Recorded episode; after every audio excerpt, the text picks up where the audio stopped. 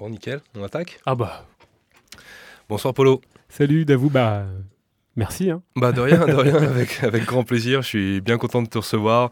Dernière fois que nous nous étions croisés dans les studios de Radio Libertaire, c'était pour parler du livre de Lucia Bruno, Qu'est-ce que l'autonomie ouvrière, euh, paru aux éditions Vostani. Ouais. C'est il y a hum, un peu plus d'un an maintenant, je sais Ah plus oui, trop quand. Oui, facile, hein, peut- peut-être même ouais, deux euh, ans. juin- Non, non, ça fait Non? un an et demi, ouais, à peu près. Un an et demi, ouais, voilà, à peu près, ouais. Et euh, je te reçois pour la parution d'un nouveau, d'un nouvel ouvrage aux éditions Vostani. Avant d'en parler, puisque c'est le, le propos de notre émission ce soir, je voudrais te demander quelques nouvelles. Comment est-ce que vont les éditions Vostani et puis comment va le projet Vostani d'une manière générale? Bon, bah, les éditions, elles restent toujours à l'image de ce qu'on est, c'est-à-dire euh, très, très, très, très modeste, hein, puisque, en fait, on n'édite pas beaucoup d'exemplaires. On est...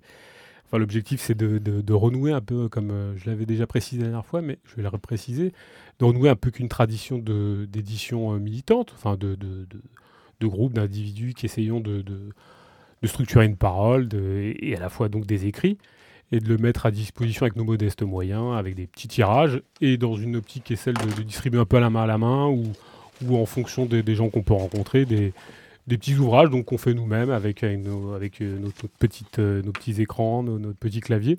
Donc ça reste très modeste, mais euh, l'objectif c'est quand même de le faire nous-mêmes, c'est-à-dire on ne délègue pas, et puis bien sûr la visée n'est pas du tout euh, professionnelle, dans le sens où euh, on n'en croque pas, on n'essaie pas d'en vivre, mais c'est simplement euh, essayer de dis- distribuer ou diffuser une parole d'une autre manière que ce qu'on peut faire à la radio. Donc ça, on fait des petits tirages, on, essaie de... Alors c'est vrai que bien souvent on l'échange contre une bière, ou, on le donne aux amis, ou, on l'envoie à à des copains qui sont très loin, ou qui veulent éventuellement le commander, ce qui va être possible d'ailleurs. Mais l'objectif, c'est oui, c'est de reprendre un petit peu cette initiative de, de viser euh, qu'avaient les groupes à une certaine époque, de publier des choses euh, qui les correspondent, qui sont à leur image et qui, euh, qui essaient de retranscrire un, un discours qui est le leur, quoi. Enfin, en tout cas, qui est le nôtre pour le coup. Euh, Mm. Voilà, c'est vraiment ce qu'on a envie d'éditer et les textes qui nous tiennent à cœur et puis les propos qu'on essaie de faire, qu'on essaie d'avoir sur, ce, sur nos, nos- les éditions, enfin les éditions, enfin, oui, on va dire que c'est des éditions.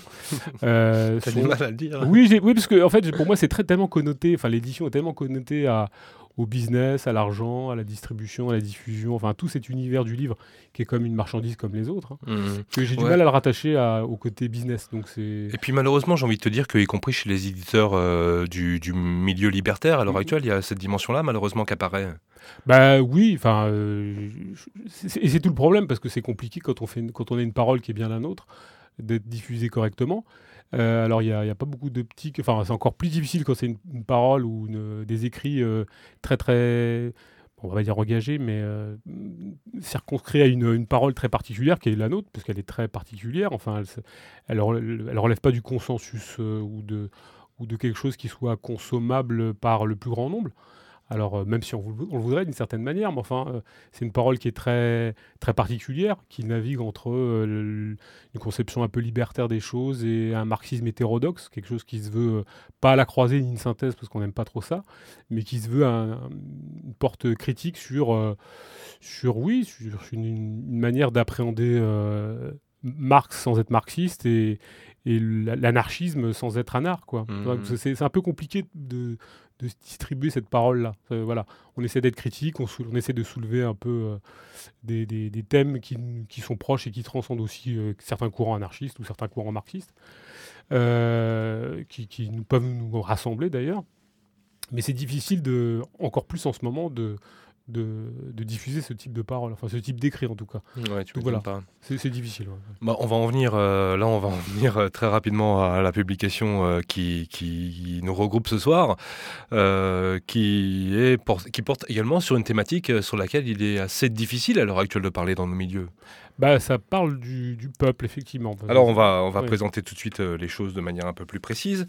Euh, ce- c'est donc la parution d'un livre. Tiens, c'est le combienième euh, comme ça pour le... Eh ben, c'est le 1, 2, 3, 4, 5e, ça va être, le sixième écrit, puisque en Ouais. fait, il y a- ouais, ouais, ben, en fait, alors c'est très compliqué, bon, peut-être qu'on y, on en parlera un peu plus tout à l'heure, mais euh, il se trouve qu'on prend un peu la, le, comment dirais-je, on essaie enfin, on édite de plus en plus des livres en portugais.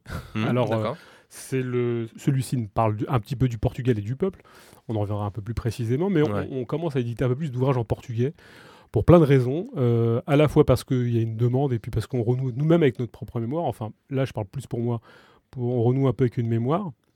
Et puis il y a une nécessité de la part parce qu'on est lié au Portugal et qu'on y va régulièrement et parce que euh, c'est une nécessité pour, euh, pour ce petit pays. Euh, donc on réédite des, ouvrages, on va rééditer aussi des ouvrages en portugais. je, parle peut-être tout à l'heure du, duquel d'ailleurs en particulier, mais voilà, c'est plutôt à destination des, lusophones ou des gens qui lisent le portugais ou des portugais ou des brésiliens ou des, gens qui, ont accès à la langue portugaise.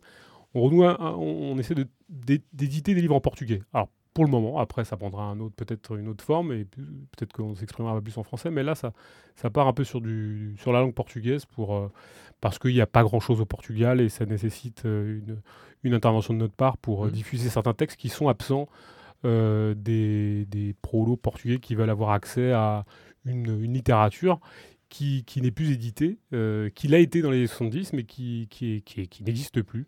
Donc on essaie de oui, de refaire un peu le passeur de mémoire pour, pour tous ces gens qui vivent là-bas, qui, euh, euh, n'y ont pas accès ou n'y ont plus accès, ou, et, ou carrément, ou dont la mémoire a été euh, carrément travaillée pour qu'elle soit oubliée. Donc c'est un peu l'optique. Ah, on, prendra peut-être certainement d'autres plis après, un peu plus tard, quand on aura terminé les deux projets qui, qui, nous tiennent à cœur en ce moment, qu'on est en train de, finaliser, qui paraîtront certainement au mois de janvier, février. Lusophone également Oui, en, portugais. On en parlera peut-être dans, le déroulé du, du, son, mais, mmh. mais en l'occurrence, là, on, partait de, on part de ce principe où on édite en portugais pour, pour s'adresser un peu aux gens qui vivent sous, sous les latitudes portugaises ou même au Brésil, parce que c'est des sujets aussi qui, passionnent pas mal les Brésiliens. Mais on, on en est au sixième, au 1, 2, 3, 4, 5, 6, septième titre.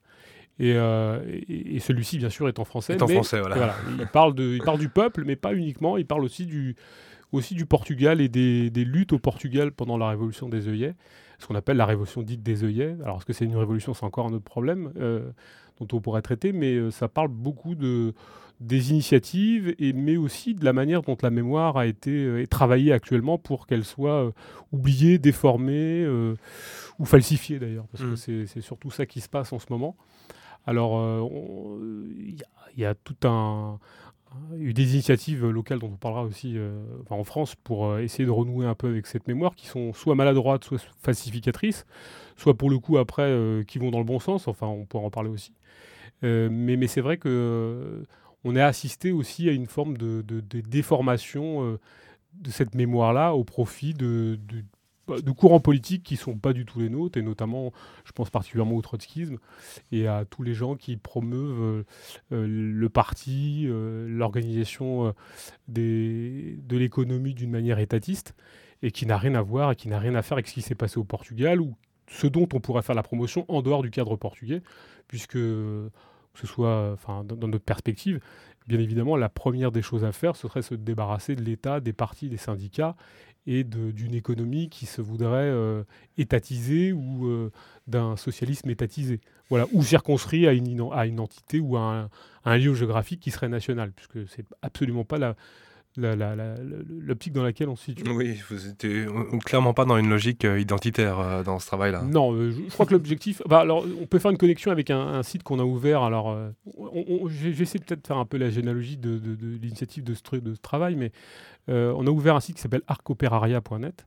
Et c'est, a pour une objectif de rassembler un peu justement cette mémoire des luttes au Portugal, la lutte des classes au Portugal, mais dans une optique qui est celle du dépassement du cadre des luttes.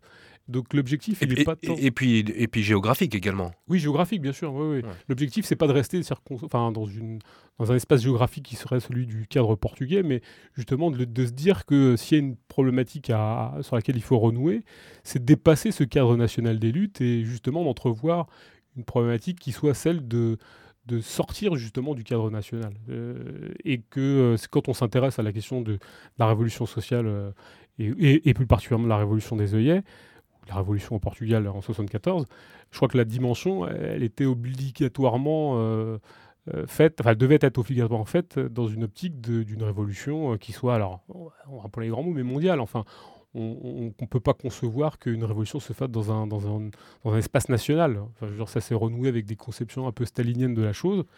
Il n'y a pas de socialisme dans un seul pays, il n'y en aura jamais. Et, les gens qui font la promotion de ce type de, discours, soit sont des staliniens, soit sont des trotskistes, soit des gens qui n'ont rien à voir avec notre, notre vision politique de la chose. Il n'y a jamais eu de socialisme dans un seul pays. Et puis le capitalisme ne s'arrête pas euh, à la porte du voisin. Ça n'existe pas, ça. ça c'est un fantasme euh, mélanchonien ou trotskiste, ou, mais, mais, mais, absolument pas la problématique libertaire dans laquelle on se trouve, ou communiste, puisque si on, on conçoit une révolution, elle sera mondiale ou elle ne sera pas. Enfin, je, on ne pense pas que la, la, révolution se fera dans un, dans un, lieu géographique circonscrit à 4 mètres carrés ou, euh, ou à un pays. Euh, ça, me paraît euh, inconcevable de le, de, le recevoir, comme ça. Donc voilà, ça c'est un peu le... Donc on, a essayé de faire donc en 2014 une, un site qui, a toujours une activité, qui a toujours un, une dynamique, où on rassemble des archives sur les luttes de classe au Portugal, dans une optique qui est bien évidemment toujours la nôtre, libertaire, alors pour certains, euh, diraient euh, plutôt conseillistes, euh, alors on peut dans les subtilités, ou ultra-gauche, ou ce que vous voulez, mais enfin, de manière générale, plus globalement libertaire. Et, et, on essaie de rassembler ces archives qui sont moribondes, inexistantes, ou, ou cachées, ou ostracisées, ou dont on ne veut pas parler, parce que parce qu'on ne veut pas regarder l'histoire telle qu'elle a été faite, pour plein de raisons, dont on peut parler d'ailleurs et dont on a parlé justement dans, dans, ce petit opuscule qui fait 70 pages et qui va sortir incessamment sous peu dans, dans, les, dans les, jours qui viennent. C'est cet opuscule qui nous réunit ce soir. Il s'intitule Quand le peuple est populaire. Exactement. Alors, et puis sous-titré Le Portugal, les éditions Agone, Raquel Varela et le populisme chic de la petite bourgeoisie intello de gauche. C'est-à-dire qu'on a, fait, on a essayé de faire la connexion entre deux sujets, euh, le Portugal et puis euh, le peuple. Euh, alors, euh, à la fois parce que, euh, comme on disait au Portugal à l'époque, et puis comme on le dit aussi dans les milieux un peu latinos ou hispanisants, El Pueblo Unido, ou au ah, Portugal, ou Povo Unido, Povo Unido, c'est-à-dire le peuple, le peuple uni. Mais le peuple uni, qu'est-ce que ça veut dire? Mm. Donc, on s'est un peu interrogé sur ce que voulait dire ce peuple uni, à la fois sous une latitude plus franco-centrée, aussi au Portugal à l'époque, qu'est-ce que ça soulevait comme question que ce peuple uni? Et puis on l'a mis en relation un peu avec cette mode actuelle de faire des histoires du peuple, que ce soit du peuple français ou, ou des histoires populaires aussi, parce qu'on bien faire des histoires populaires. Il y a, y a, y a un, petit, euh, y a un petit moment dans le, dans, le, dans le livre où tu proposes une série d'histoires populaires qu'on oui. pourrait tracer aujourd'hui, parce que c'est très à la mode de faire l'histoire populaire de ceci, de cela et de ceci et de cela, et c'est assez, euh, assez sympathique oui, mais, ce euh, petit moment. On, et à un moment donné, c'est... En fait, ce qui se passe, c'est que les, les milieux de l'édition, c'est ce que nous on dit, les milieux d'édition, c'est très howardinisé. Euh, c'est-à-dire à la Howardine. Alors Howardine a fait ah, oui, oui. populaire de, des, États-Unis, voilà, qui, qui, qui est d'ailleurs de bonne facture, on peut pas lui reprocher ça. Et puis il était, enfin, ce titre était un des premiers à, à utiliser ce truc-là. Voilà, utiliser. Ouais, ouais.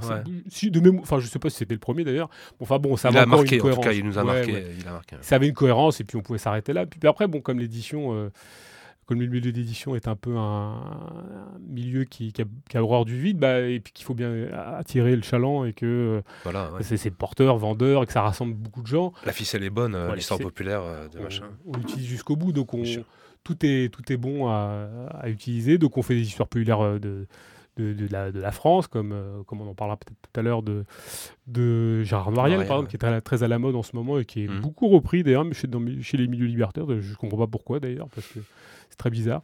Mais euh, donc oui, on faisait un petit, un petit pastiche où on, on, décla on, dé on déclinait un peu l'histoire populaire des, sur, sur toutes les coutures. Alors on, se demande si on va pas avoir affaire à, à, une histoire populaire de la pizza ou du fascisme italien ou, une histoire populaire de la Chine populaire, parce que c'est populaire aussi. Une histoire populaire de l'histoire populaire de l'histoire populaire, ou, ou, une histoire populaire, je sais pas moi, du, du racisme dans les stades de foot, ou, ou une histoire populaire je, qui peut être déclinée sous, sous, toutes les, sous toutes les formes. Donc, donc ça, c'est un, un, peu, c'est à la fois ridicule et, et symptomatique d'une époque oui. qui a besoin de se trouver un, à la fois un client, un sujet, et puis euh, à la fois de, de, nous revendre des histoires dans une optique euh, qui est celle de finalement d'une manière dont on a été dessaisi de notre, notre, propre, notre propre histoire, parce que c'est ça en fait. Euh, on, est plus, on est incapable d'un point de vue pas militant parce que j'aime pas ce mot, mais d'un point de vue euh, de la réflexion, de, renouer avec nos, propres, notre propre mémoire. Donc on a besoin que des éditeurs nous, nous refasse notre propre histoire. Quoi. Donc on nous la revend, nous la resserre, parce qu'on est un peu incapable de la faire, mais surtout de la faire pratiquement d'être des acteurs de nos, histoires. Donc on a besoin de se contempler dans, dans notre, notre activité, dans notre histoire, qu'on oublie, qu'on a refoulé, qu'on qu'on ostracise et qu'on n'a plus envie de voir. Quoi. Et, donc on, va chercher ce, ce, ce, ce mot valise de populaire ou de peuple, d'ailleurs, parce que et avec ce que ça a de, problématique, parce que ce peuple, il est, il est composite, il est, c'est un peu tout et n'importe qui, c'est mmh un peu, et c'est même presque n'importe quoi d'ailleurs, parce que le peuple, c'est une figure un petit peu, euh, euh, comment dirais-je, de, de, de c'est un peu l'alliance des classes, quoi, l'alliance des contraires, l'alliance des intérêts divergents, l'alliance des, des, intérêts contradictoires. Et donc dans ce peuple, on n'arrive plus trop à savoir euh, ce qu'on veut quand, quand, on va chercher le peuple. Et puis quand on, quand on va chercher le peuple, on va le chercher dans une zone euh, bien délimitée, parce qu'on parle beaucoup de peuple français ou de peuple portugais ou de peuple espagnol, je ne sais pas. Mais enfin, ça, ça fait toujours référence à un moment géographique, à, à la nation, à l'État. Donc quand on va chercher le peuple, on veut toujours ramener sous l'égide de la nation, de l'État et de la géographie. Or, euh, comme je, pourrais le redire, mais comme beaucoup de prédécesseurs euh, ont pu le dire, enfin éclairé, euh, il n'y a pas de peuple. Hein, le peuple n'existe pas, bien sûr, mais il n'y a, pas de peuple et il n'y a pas de patrie. Les, les, peuples n'ont pas, les, prolétaires n'ont pas de patrie et ils ne sont pas le peuple.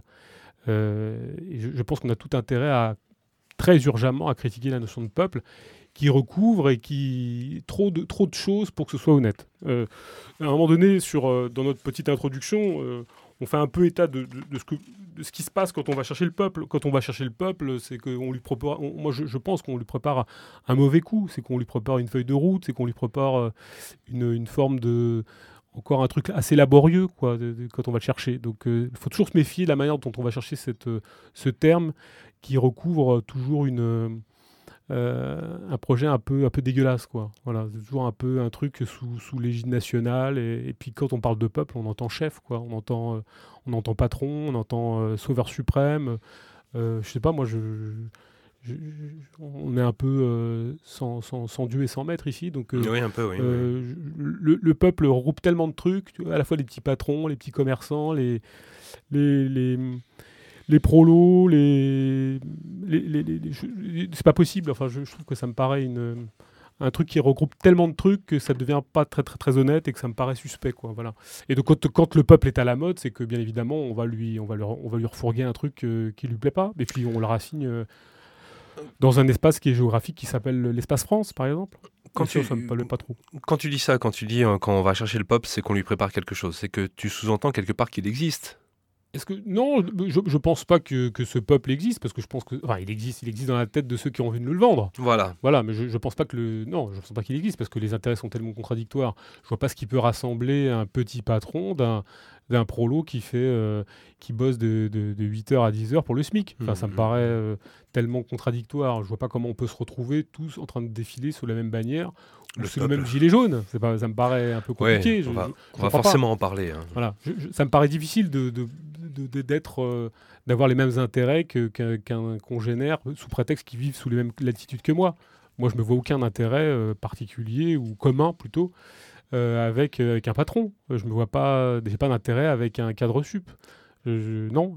Or pourtant, quand on se considère en tant que peuple, on est euh, dans un ensemble dans lequel il y a le patron, il y a le cadre sup, il y a le maton, il y a le ceci, il y a le cela. Oui, oui, ben je, pense que c'est ça. On a envie de rassembler, mais, mais je pense que à chaque fois qu'on rassemble, cette manière-là, c'est pour mieux exclure. Et quand mmh. moi j'entends le mot peuple, j'entends le mot, euh, j'entends beaucoup d'exclusion quand même. Enfin bon, après ça c'est encore une autre, c'est encore une autre partie du discours, mais le, peuple est là pour rassembler faussement autour d'un fétiche qui est, qui est, le fétiche nation. Euh, et, autour d'une entité qui, serait l'espace national. Je, ne vois pas trop à quoi ça correspond, si ce n'est de nous refourguer euh, soit des discours euh, nationalistes. Moi, c'est plutôt ça à quoi ça me fait penser quand j'entends le mot peuple. Hein. c'est une notion assez droitarde. Enfin, mmh. Et on l'entend aussi bien dans la bouche de gens de gauche que de la, la bouche de gens de droite. Et c'est encore plus problématique. Et puis dans la bouche de certains anards, on va, on va y venir. Oui, ça peut arriver aussi. oui, oui, ça peut arriver.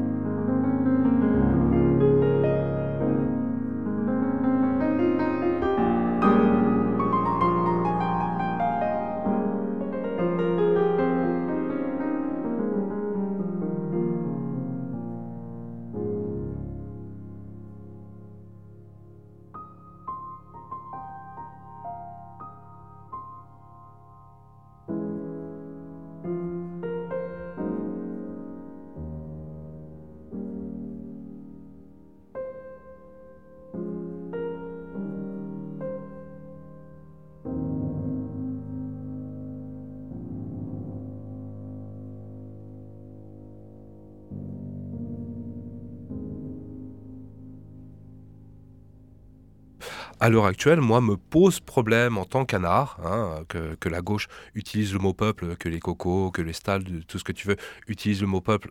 pour moi, il n'y a aucun souci. Mais néanmoins, dans la, dans la pratique anard, je, vois une... Euh, une opposition entre l'idée anarchiste et l'idée qu'un peuple dans, dans, une unité comme ça existerait.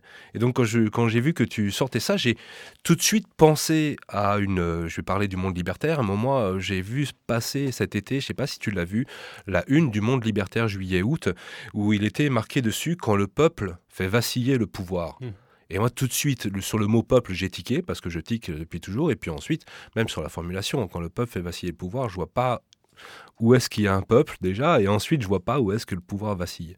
Et donc je me suis dit, euh, est-ce que la sortie de ce bouquin euh, de la part des éditions Bostani, est-ce que c'est quand même lié à ce contexte dans lequel on est, avec euh, la résurgence de cette idée qu'il existe un peuple et qu'on doit être derrière lui, et que ceci et, que cela, y compris dans les milieux libertaires? Il y, a un peu, il y a un peu de cette connexion, ça c'est vrai, mais je pense que c'est une idée qui flotte, enfin ça dans l'air du temps. Je, je, je, pense que c'est, enfin je sais pas si c'est concomitant, si tu veux, à, à cette, à cette actualité ou à ce moment euh, lié à, aux Gilets jaunes, par exemple. Mais forcément, d'une certaine manière, ça irradie, parce que c'est comme c'est un c'est quelque chose qui, enfin, ce recueil ressemble plein, euh, rassemble plein de petits articles, plein de petites choses euh, qui ont été publiées au fur et à mesure. Mais, euh, mais ça fait écho, je, pense, à quelque chose qui, baigne, quoi, qui, flotte dans l'air. Euh, cette résurgence du peuple, elle est, elle est d'actualité. Donc forcément, ça fait connexion avec ce qui se passe. Euh, en fait, le sujet, c'était, dans un premier temps, c'était le Portugal. On y reviendra. Mais, il est vrai que le peuple, moi, me fait chier. Enfin, et en ce moment particulièrement. Alors pourquoi est-ce qu'il il revient à la mode? Bah, je, pense surtout parce qu'on n'a pas envie de parler de prolétaires. Je pense qu'on n'a pas envie de parler d'ouvriers ou de classe ouvrière. en, tout cas, la classe ouvrière est invisibilisée. Euh, à la fois, même si elle est de retour un petit peu, enfin elle n'a jamais disparu, et d'un point de vue international, elle est, elle est en expansion.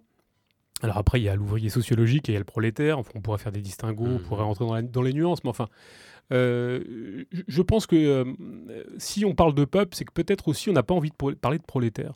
Alors pourquoi est-ce qu'on n'a pas envie de prolétaire Peut-être que c'est là la, question. je pense que parce que peut-être que la notion de prolétaire, elle a quelque chose de connoté dans le sens où on ferait référence à la classe ouvrière, alors la classe ouvrière aurait disparu, alors que c'est pas vrai. Enfin, voilà. Peut-être que ça, a à faire avec ça.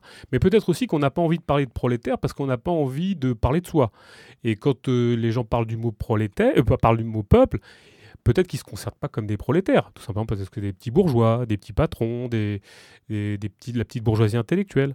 Et je pense que ce mot commode de, peuple permet de ne pas parler de sa condition sociale et pas, pas, pas de, surtout de parler d'où on parle. Et je pense que les gens qui euh, font euh, appel à cette notion de peuple veulent pas parler d'eux-mêmes. Et la plupart des gens qui parlent du, peuple, très souvent, euh, et la plupart des gens qui viennent le crachoir d'un point de vue intellectuel ou d'un point de vue même des, des, grandes maisons d'édition ou de l'intelligentsia, entre guillemets, enfin, pas un mot intelligentsia, mais enfin des, gens qui font, prétention d'être euh, des intellectuels, euh, parlent du mot peuple parce qu'ils n'en sont pas, en fait, euh, ou en tout cas ne sont pas des prolétaires. Ils font partie de la petite bourgeoisie intellectuelle, ils font partie de... c'est des petits patrons, des petits commerçants, des des gens qui, qui, ne, qui ne sont pas des prolos, c'est-à-dire qui vendent leur force de travail pour survivre. Des universitaires, éventuellement, par exemple, sociologues, etc. Voilà, donc ces gens qui parlent du peuple, qui, qui sont des entomos, qui sont des, des spécialistes du peuple, euh, et qui vont envie d'avoir un sujet qui est autant, autant que faire se peut le plus large possible, pour pas définir ce qu'est un prolo, ou pour pas en parler, ou pour justement eux-mêmes se comprendre comme dans le peuple. Oui, voilà. voilà je, je pense que c'est ça un peu l'arnaque, c'est-à-dire que ça évite de parler d'eux-mêmes, et de savoir euh, d'où ils parlent. Et puis, éventuellement, ça évite d'avoir de, à discréditer leur discours lorsqu'ils vont avoir, lorsqu'ils vont se pencher sur euh, une lecture euh, de, de classe de, de, la situation dans laquelle ils sont, et se rendre compte finalement qu'ils vont se mettre à la hauteur d'une classe qui n'est pas la leur, quoi, et qu'ils vont parler au nom d'elle, alors que euh, ils, n'en sont pas. Alors et ils ne connaissent pas cette réalité. Oui, exactement. Alors que, tu, alors que tu peux parler au nom du peuple. Parce que le peuple, soi-disant, t'en fait partie. En tant qu'intellectuel, en tant que sociologue, en tant que. Oui, puis que c'est un espace assez large finalement pour t'englober. Euh, comme ça englobe un peu tout le monde. Quoi. Donc on peut parler pour le peuple. Parler pour le prolétariat, c'est un peu plus compliqué. Là, il faut. Bon, on peut, on peut moins parler pour le prolétariat, mais pour le peuple, pour le bon peuple, pour le populo éventuellement. Voilà, bon. On fréquente des, lieux un peu, un peu populaires. On y habite aussi. Bon, on habite. Euh, 150 mètres carrés, voilà, bon, mais, mais, quand même, on est au sein du peuple, voilà, c'est pas mal. Bon, mais je pense que c'est fait partie des discours qui permettent aux gens de, pouvoir en parler. et puis pour aussi pouvoir, pouvoir leur, vendre aussi des discours sur le peuple. Mmh. C'est pas mal parce que c'est vendeur. Hein. Parler des, du, du prolétariat, c'est pas très vendeur. Puis les gens n'ont pas envie d'en entendre parler parce que déjà, ils en bouffent toute la journée du, de, de leurs conditions. Donc c'est vrai que c'est pas très glamour de s'entendre parler de soi-même. Mais parler du peuple, bon, ça peut passer encore parce que c'est soi sans, être soi et tout en étant soi, donc ça peut passer. Et puis c'est un consensus, c'est une belle marchandise. Le mot peuple, ça rassemble tellement de monde, donc c'est très bien. Ça permet d'avoir une marchandise, je dirais, euh, suffisamment large pour pouvoir être à peu près acheté par tout le monde. Donc c'est très bien. Voilà. Donc le peuple est populaire aussi pour ces raisons-là. Et puis à la fois parce que justement, je pense qu'on n'a pas envie de parler de prolétariat aussi. Je, pense qu'on n'a pas envie de parler de classe sociale. On n'a pas envie de parler de lutte des classes. Et euh, à l'intérieur du peuple, entre guillemets, si ce peuple existe, il y a des luttes. Il y a des luttes au sein de ce peuple. Euh, et, ça, on n'a pas envie d'en parler, enfin, très peu. donc, euh, les intérêts du patron ne sont pas les intérêts de l'ouvrier ou du prolétaire, ne sont pas les intérêts du petit commerçant ou du cadre sup, comme je disais tout à l'heure. Et ces intérêts sont divergents, contradictoires, et ils sont en opposition constante. Enfin, euh, un prolétaire n'a pas les mêmes intérêts que son patron. Et vouloir les englober dans, le terme, dans la terminologie peuple, c'est là où ça devient un problème. Voilà. voilà, c'est pour ça que Mélenchon pourrait se réclamer du peuple, ou Marine Le Pen, ou, ou Macron, ou, ou comme tu disais par là tout à l'heure d'Anard aussi, mais là aussi, je pense que ça a des sources. Quand on parle du mot peuple chez les Anards, alors c'est très compliqué parce qu'il y a des gens qui, ont une notion du peuple qui peut être un peu plus restrictive, mais pour certains, mmh. c'est un peu plus large et c'est aussi large parce que justement, on a envie d'y englober. Euh, à la fois, euh, bah, effectivement, les petits patrons, les petits artisans, les petits commerçants, les, et les petits patrons. Voilà, je, pense aussi. Et je pense qu'il y a des gens qui considèrent que euh, on peut être un petit patron art aussi. On peut être un petit, un petit, un petit commerçant à art, on peut être un petit. Euh, oui, surtout un, petit, chef, un, petit, chef, quel qu'il soit, quoi. Aussi, oui. On peut finalement être euh, dans, dans, un rapport de hiérarchie tout en étant un art, à peu oui, près. voilà, mais ce qui est aberrant. Oui, mais ça, c'est là, c'est complètement, euh, mmh. c'est même pas possible normalement. Ouais, voilà. Ça, c'est, mais je, je, pense que c'est ça. Et moi, en, feuilletant, même encore dernièrement des, publications à art de la fin du 19e. Alors, je ne vais pas citer d'auteur en particulier parce que ça n'a pas beaucoup d'intérêt, mais je voyais bien euh, que euh, on aime bien cette terminologie de peuple parce que ça rassemble à la fois. On ne va pas parler d'ouvriers ni de prolos, mais ça rassemble voilà, les petits patrons, les petits commerçants. Les, c'est une notion qui été déjà utilisée dans ces moments-là? Oui, oui, je pense, oui, oui. Ben, mais il y avait un, parce qu'à la fois par rejet du marxisme, ce que je, je peux comprendre, parce que c'était, c'était, c'était assez juste d'une certaine manière, parce que un certain, un certain type de marxisme, mécaniste, euh, attentiste, euh, celui de la Deuxième Internationale, qui, qui, qui a gerbé, bien sûr.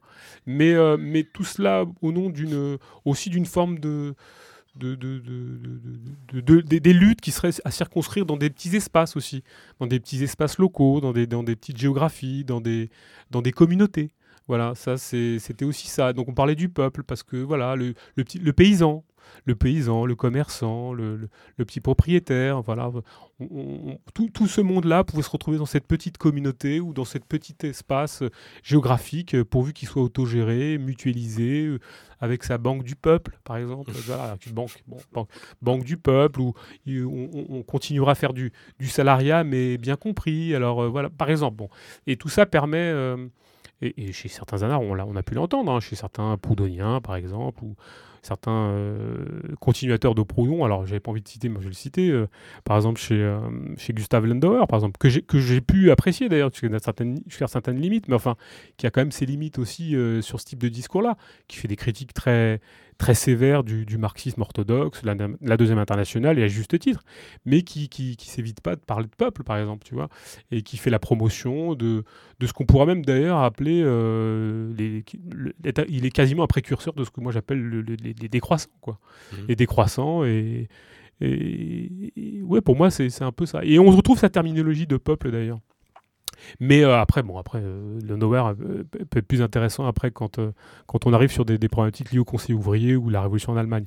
Mais, mais à un certain moment donné, oui, il a pu parler de peuple, par exemple. Voilà. Mais bon, mais moi, je, trouve toujours un peu suspect cette notion de peuple, qu'elle soit qu'elle sorte de la bouche d'Anard ou de, ou de marxiste ou, de qui que ce soit d'ailleurs. Il n'y a pas à caractériser plus particulièrement politiquement. moi, dès que j'entends le mot peuple, je, me dis qu'est-ce que, qu'est-ce quel mauvais coup on va, on va encore proposer au prolétariat. Quoi. Hein, tu vois, je, je, pense que c'est un peu ça qui se passe.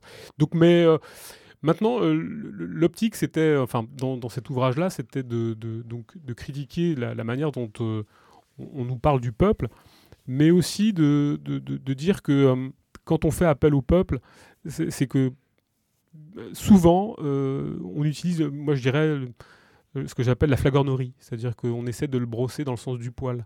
Euh, on, lui dit, euh, on lui dit que, ce qu'il fait éventuellement ça peut être sympa parce que c'est peuple ou parce que c'est populaire ou parce que. Or, je, pense qu'il y, a une objectivité de, certains trucs qui sont, qui sont cons, même chez les gens d'extraction populaire, et j'en fais partie. Euh, et je suis un prolo, et je, alors je, dis d'où je parle, mais c'est un peu ça. Je suis un prolo, j'ai un boulot de prolo, et j'ai un boulot de merde, et, et je m'autorise aussi à dire quand mes contemporains font de la merde ou disent de la merde, tu vois. Et, et je pense pas qu'il y ait une promotion particulière à faire euh, et du peuple et du prolétaire, mmh. euh, même quand il dit euh, des conneries, tu vois. Je, pense qu'on a tout intérêt à, à se critiquer, à s'autocritiquer. Et donc je pense qu'il faut être impitoyable même, même pour, pour des gens qui ont les mêmes conditions que nous. Je pense que dans un souci de, de, de, de, pas de vérité parce que j'aime pas ce mot-là, mais de d'honnêteté et de d'amitié, quoi je, pense que quand on est face à des gens qui, euh, peuvent raconter des, discours euh, qui, qui, justement se, revendiquent du, peuple, euh, il faut leur dire non, c'est pas possible. Enfin, même des camarades. je, crois qu'à un mm. moment donné, on est obligé de dire non, tu mets les pieds, les, pieds dans, un, dans un plat qui est, qui est pourri, quoi, qui est, qui est déjà vérolé par, par l'État, la nation et, et, éventuellement peut-être les chefs, parce que les, peuples ont besoin de chefs. Donc je pense que c'est un, un, peu le problème. Mais oui, donc c'est connecté surtout à, c'était surtout connecté au, au, Portugal parce qu'à l'époque on parlait beaucoup, comme je disais tout à l'heure, du, pauvre unido, c'est-à-dire le, peuple uni. Le peuple uni ne sera jamais vaincu. Mmh. Voilà, bon. Et c'était connecté à cette histoire-là, et notamment à une histoire de, du, du, peuple qui est paru aux éditions Agone, et dont, dont, le titre était à l'origine, puisqu'il a changé en cours de route, Histoire populaire du, du Portugal, Histoire populaire de la Révolution des, au Portugal, ou je sais plus, enfin, j'ai plus les titres en tête, en tête j'ai pas forcément encore, sous, les yeux. Encore une histoire populaire. Mais c'était une histoire populaire. Donc c'était une histoire populaire, et donc je, me suis dit, mais pourquoi est-ce qu'on ressort une histoire populaire du Portugal? Mais euh, donc c'est un bouquin qui était paru, qui est paru euh, il, y a, il, y a, un an quasiment. Euh, c'est histoire populaire, donc, dont ils ont changé le titre d'ailleurs, je, je, ne sais pas trop pourquoi. J'ose espérer qu'ils ont eu une étincelle de, de, de, de, jugeote pour pouvoir changer de ce, titre. Et ils ont appelé ça, le, je, ne sais plus, enfin je crois qu'ils l'ont appelé le, Portugal, euh, euh, une, une, révolution, j'en sais rien. Enfin, j'ai plus trop les, idées en tête là. Mais ils ont changé de titre parce qu'effectivement ça, ça paraissait pas pertinent et puis ça paraissait un peu, un peu trop large, enfin un peu trop. Euh, un peu trop euh, ouvert, enfin, par rapport à ce qui s'était passé. Oui, mmh. un peu mmh, fourre-tout, mmh. voilà. Et puis, je pense que bon, euh, on, pouvait tellement décliner que ça en devenait ridicule. Ils avaient déjà publié une histoire populaire euh, des États-Unis, publié une histoire populaire du Portugal, euh, et, juste avant était publié, ou juste après devait être publié une histoire populaire de la, de la France par Gérard Noiriel, donc ça faisait un peu trop d'histoire populaire au Catalan. je pense qu'ils ont un peu révisé leur truc, et, à juste titre, ils l'ont changé. Alors, je vais simplement au préalable dire euh, pourquoi euh, on a fait cette critique. Je vais revenir un peu aux origines de tout ça. C'est qu'il se trouve qu'en 2014, on a fait une émission qui fait 17h30. Alors, c'est une émission marathon, mais je pense qu'elle est un peu historique sans vouloir euh, faire un peu trop dans l'auto-congratulation. Mais enfin, un peu historique parce que euh, c'était une émission sur, donc, sur la révolution des œillets, sur le, 25 avril au Portugal plus précisément, parce qu'au Portugal on parle du 25 avril et pas de la révolution des œillets, enfin très peu, enfin dans nos milieux en tout cas. Donc une émission de 17h30 et euh, avec plusieurs intervenants, donc Charles Rive, alias donc Georges Valadas, Charles Rive, quelqu'un qui est décédé depuis, qui s'appelait José Paul et Touche qui, est, un ami, euh, et puis euh, Jean Bernardo, euh, dont on pourra un petit peu parler justement après. Et on a fait une petite émission, et puis avec d'autres d'autres participants aussi, et dont on a parlé, on a parlé donc des, luttes au Portugal, la lutte des classes, de, l'aspect plus militaire des choses, et des, différentes commissions de travailleurs, des, commissions de quartier, et, plein plein de choses. Et donc en préalable de, cette émission, qui est donc très très longue, mais qui est un document que j'invite tout le monde à écouter si, si ça vous chante, on, on, faisait une petite, aparté au tout début de l'émission sur un, ouvrage qui était paru au Portugal à cette époque-là, qui était l'ouvrage de Raquel Varela. Raquel Varela, donc cet ouvrage vient d'être édité il y a un an à peine aux éditions Agone. Et à l'époque, cet ouvrage était paru aux éditions à la librairie Bertrand au Portugal. Et, ce, ouvrage posait déjà un problème, un, vrai problème, pour plein de raisons, à la fois parce que la, la personne en tant que telle euh, est une personnalité médiatique euh, que je trouve assez controversée, mais enfin bon, ça, nécessite encore un autre débat. Mais aussi parce qu'elle faisait l'impasse dans son bouquin en portugais à l'époque sur euh, des intervenants, des problématiques, des, aspects du 25 avril dont elle ne parle absolument pas. Et donc deux références qui me paraissent majeures et primordiales pour quelqu'un qui s'intéresse à la révolution des œillets, notamment des pratiques, des pratiques autonomes des prolétaires en lutte et plus précisément de deux références qui, moi, me tiennent à cœur, qui sont en l'occurrence le journal Combat, qui était un journal très très très important, et l'ouvrage de Phil Myler, qui, euh, alors là pour le coup on peut tirer un chapeau aux éditions euh, Les Nuits Rouges qui viennent de le faire paraître, euh, qui, s'appelle Portugal Révolution, Impossible, je crois, en, français, qui vient juste de paraître, là, il y a quasiment trois semaines, et un mois. Et donc dans son ouvrage, elle faisait absolument pas référence à ces, notamment, je pense plus précisément à Combat. Et, ça me paraît incroyable de ne pas faire référence à ce journal Combat. Qui et était... pourquoi alors? Est-ce qu'elle faisait l'impasse là-dessus? Ben, je, pense par malhonnêteté intellectuelle et par, euh, par trotskisme, par ah trotskisme d'État, parce que cette, cette universitaire est, une universitaire trotskiste qui a été, qui a été euh, justement chargée des, de la commission euh, du 25 avril de s'occuper de la révolution des œillets et des 40 ans de la révolution des œillets. Elle a été chargée par euh, l'État portugais de, de, on va dire, de dérouler le, le, le, sujet euh, pendant ces commémorations. Oui, donc elle a un rôle important et donc il est quand même malheureux qu'elle omette euh, une partie bah, de, l'histoire. Oui, alors elle l'omet, elle le et puis elle le falsifie, on peut en rentrer dans, dans, le détail, mais elle l'omet et, et, je pense à dessein parce qu'on ne veut pas parler de toute une histoire, d'un pan de l'histoire en particulier. Et elle ne le veut pas parce que aussi parce qu'elle est c'est une, une, dame qui se revendique d'idées, des idées Trotsky. Euh, donc, euh, donc elle l'oublie, elle n'en parle pas. Et euh, enfin, il faut savoir que le, tout le monde, enfin, je pense que les, gens qui nous écoutent le, le, sauront, le savent. Le Portugal, c'est un, petit pays, il fait 10, millions de personnes. Si on a envie de savoir ce qui s'y passe et de faire la recension de tout ce qui s'est passé, c'est très facile de savoir ce qui se passe. Enfin, je veux dire, il suffit de s'y pencher et quelqu'un qui a accès aux archives, comme cette dame y a accès, ne pouvait pas savoir que cette, euh, ce journal, qui a eu quand même plus de 50 numéros, a existé, euh, qui a été diffusé énormément, largement, euh, et, se trouve dans certaines bibliothèques importantes. Enfin. Et qu'est-ce qui pose problème dans la nature de ce journal à cette, cette là? Ben, je, pense essentiellement le fait que ce soit un journal qui n'avait pas de chef, premièrement, qui mhm. était rédigé par les intervenants eux-mêmes, qui avait des optiques de, de défense de l'autogestion par les intéressés eux-mêmes, euh, qui faisait la recension de toutes les initiatives spontanées de la part des prolétaires, portugais, factuellement d'ailleurs, pour le coup, parce que portugais ou pas portugais, à la limite, on s'en foutrait, on s'en fout. Euh, donc elle fait, ce journal fait recension de toutes ces luttes, toutes ces luttes autogestionnaires. Mais elle fait aussi la critique de toutes les organisations de type léniniste, de type partidaire, c'est-à-dire de, de, des, gens, des, organisations qui défendent le parti, qui défendent les syndicats, qui défendent le, qui, qui et c'est un journal qui critiquait à la fois les Mao, le PC, les Staline, toutes les organisations crypto-staliniennes. Et éventuellement les trotskistes. Et bien euh, évidemment les trotskistes. Mais alors, paradoxalement, ce qu'il faut savoir, c'est que Mme Raquel Varela, donc, dans son livre, fait l'éloge, enfin, euh, fait la promotion des idées trotskiennes au Portugal, mais il faut savoir que le trotskisme n'était inexistant au Portugal. Mmh. Enfin, euh, il y avait énormément de chapelles libéraux euh, maoïstes, mais très peu de trotskistes, voire pas du tout.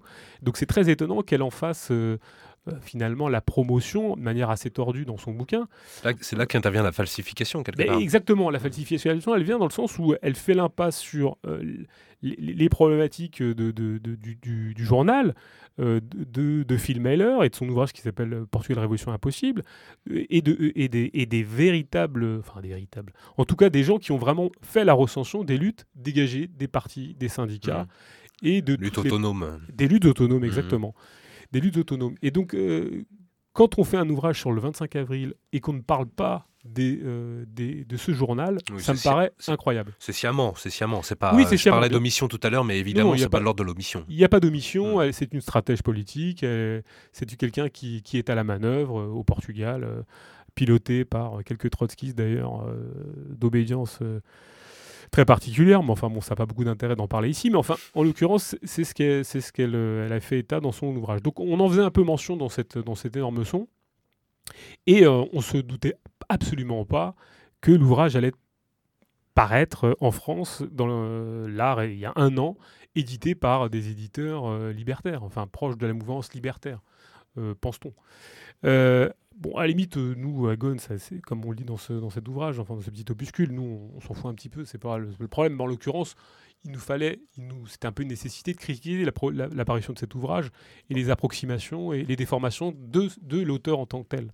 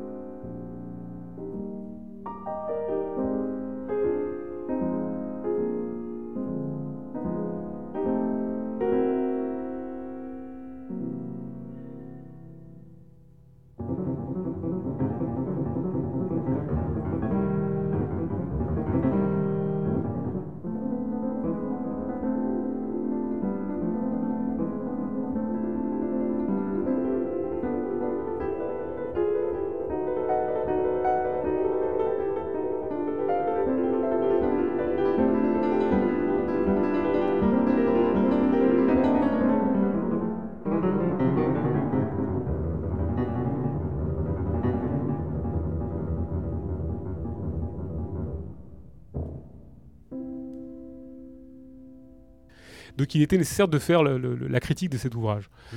Euh, à la fois parce que euh, donc, il est fait l'impasse de, ces références qui nous paraissent primordiales, mais pas seulement en fait, parce qu'elle fait aussi des amalgames. Elle fait des amalgames et, elle fait des déformations, notamment sur le contrôle ouvrier, ce qu'on appelle le contrôle ouvrier, et sur ce qu'on appelle l'autogestion. Or, il y a des amalgames. Euh, en France, il y a beaucoup de gens qui aussi font des amalgames. Je pense notamment aux éditions Sileps. Euh, qui euh, ont fait beaucoup d'amalgames dans leur encyclopédie euh, de l'autogestion, qui, vient de, de publier, vient d'être publié gratuitement, je crois, en PDF et qui fait 2500 pages mmh. librement téléchargeables. Or, dans cette publication, ce qu'il faut savoir, c'est que dans, cette, dans cette encyclopédie de l'autogestion, il est fait un, article sur le, le, contrôle ouvrier. Alors, le contrôle ouvrier n'a rien à voir avec l'autogestion, déjà, premièrement. deuxièmement, il y a plein de petites, euh, petites trotskistes en herbe ou proches du NPA qui s'amusent à faire le même travail de, de, saloperie, euh, à savoir d'amalgamer ou de faire la promotion euh, du contrôle ouvrier. en disant que c'est une forme radicale de, d'autogestion, ce qui n'est pas vrai. Le contrôle ouvrier, ça n'a rien à voir. Le, contrôle ouvrier. Alors, je, peux reprendre une définition, c'est très marrant parce que on parlait tout à l'heure de, l'ouvrage de, Lucia Bruno. Et dans l'ouvrage de Lucia Bruno, qu'on a publié, le contrôle ouvrier, alors je vais, le citer parce que j'ai ça sous les yeux, le contrôle ouvrier, c'est quand un groupe de travailleurs est reconnu par la direction d'une entreprise qui se, qui se transforme en co-gestionnaire du capital. C'est ça le, c'est ça le, contrôle ouvrier, c'est pas l'autogestion. L'autogestion, ça n'a rien à voir avec le contrôle ouvrier. Alors, ce qui est très bizarre, c'est que euh, Raquel Varela, qui sait très bien ce qu'est l'autogestion, euh, essaie de maintenir une zone de flou entre autogestion et contrôle ouvrier. pour faire la promotion, quand même, il faut savoir, en loose day, enfin par derrière du parti. et donc du parti, qui veut dire du parti de ceux qui dirigent, de ceux qui dirigent, donc de ceux qui savent. Hmm. Et donc, donc sous, l'égide du fameux peuple populaire, en fait, il s'agit de défendre de ce peuple qui, bien sûr, euh, désignerait euh, le fameux parti ou les fameux gens qui savent pour pouvoir diriger une économie étatisée ou d'un socialisme dans un seul pays par une économie euh, planifié d'État. Voilà. En gros, c'est ça l'entourloupe. Le, mmh.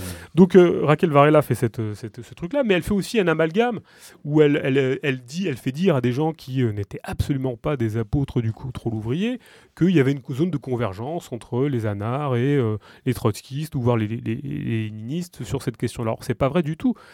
Moi, je, renverrai les gens qui s'intéressent à la question du contrôle ouvrier ou l'autogestion à, à, lire quelqu'un qui s'appelle Maurice Brinton, qui a fait, qui a fait un ouvrage bah, qui, est repub, qui a été publié dans les années 70 dans la revue Autogestion, mais qui a été réédité aux éditions Les Nuits Rouges, encore, encore chapeau, qui s'appelle Les bolcheviks contre le contrôle ouvrier, où euh, rien n'a. Euh, on a, le contrôle ouvrier n'a rien à voir avec l'autogestion, et dès le début des 70, et même bien, bien, bien avant, même des années 20, tout était en opposition entre le contrôle ouvrier et l'autogestion. Mais vraiment, euh, rien, rien à voir. Bah oui, dans la, dans la définition que tu en donnes, ça semble assez, assez clair pourtant. C'est ça oui, qui est oui, assez dingue. Alors, euh, pourquoi est-ce qu'il y a une zone de convergence? Alors, euh, il y a aussi une zone de convergence. On essaye, euh, Raquel Varela essaie de faire aussi une, forme de convergence entre, en assimilant contrôle ouvrier, autogestion et conseil ouvrier. alors, elle parle de Karl Korsch et de Anton Pankouk, mais Anton Pankouk et Karl Korsch, qui étaient des conseillistes, n'ont jamais été des apôtres du contrôle ouvrier, n'ont jamais défendu le parti ou les syndicats. Ce sont des critiques impitoyables du parti et des syndicats. ce sont des marxistes hétérodoxes que certains qu'on appelle conseillistes, d'autres appelleraient ultra-gauche, enfin on les appelle comme on veut, mais enfin, en l'occurrence, ils n'ont jamais été les apôtres euh, de, ou les, les, défendeurs, euh, les défenseurs pardon, de, du contrôle ouvrier ou, de, ou du parti ou du socialisme d'État. Jamais, jamais, jamais.